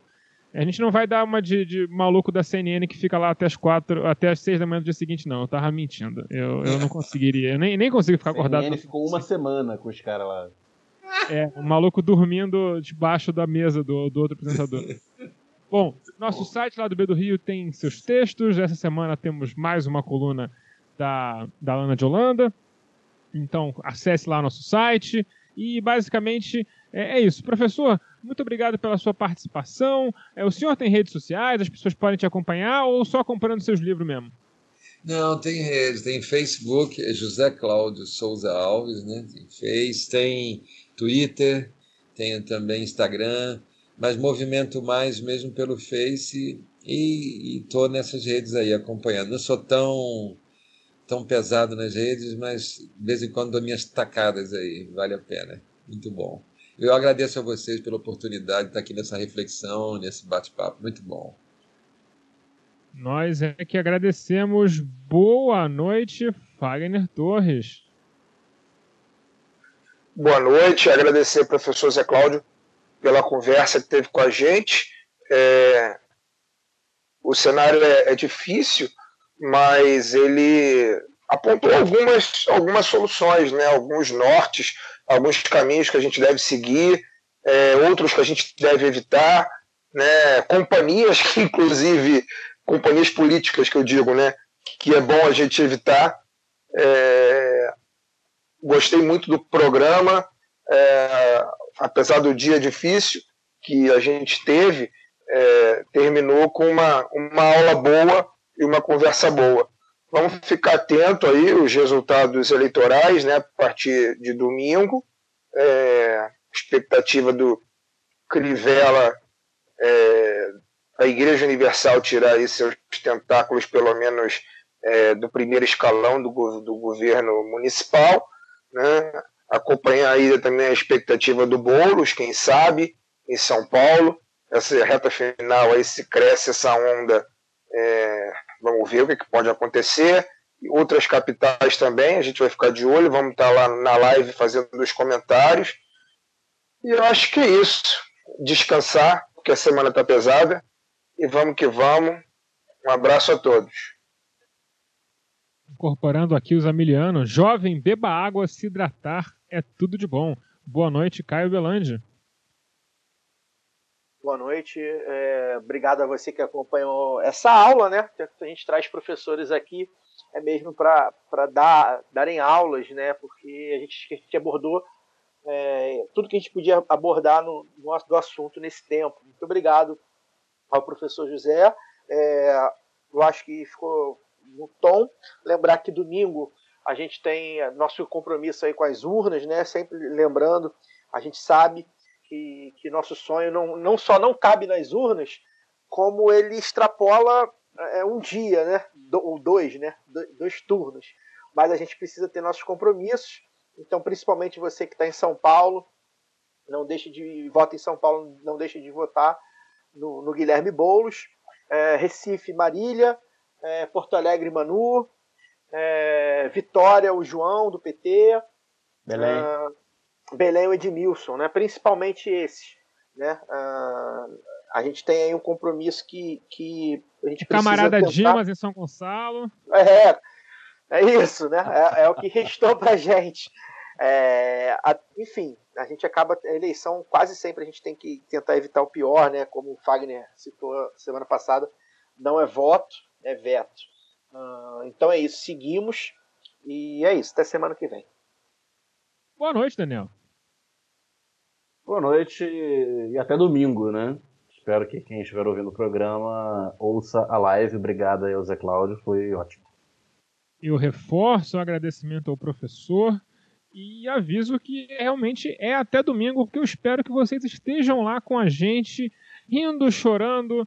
É, espero mais rindo do que chorando e, acima de tudo, se divertindo com muita qualidade, informação, garbo e galhardia com seus amiguinhos do lado B do Rio. Até domingo e até semana que vem com mais lado B do Rio. Una villa nací, fue deseo de Dios crecer y sobrevivir a la humilde expresión, enfrentar la adversidad con afán de ganarme a cada paso la vida. En un potrero forjé una zurda inmortal con experiencia, sedienta ambición de llegar a cebollita soñaba jugar un mundial y consagrarme en primera. Tal vez jugando pudiera a mi familia ayudar.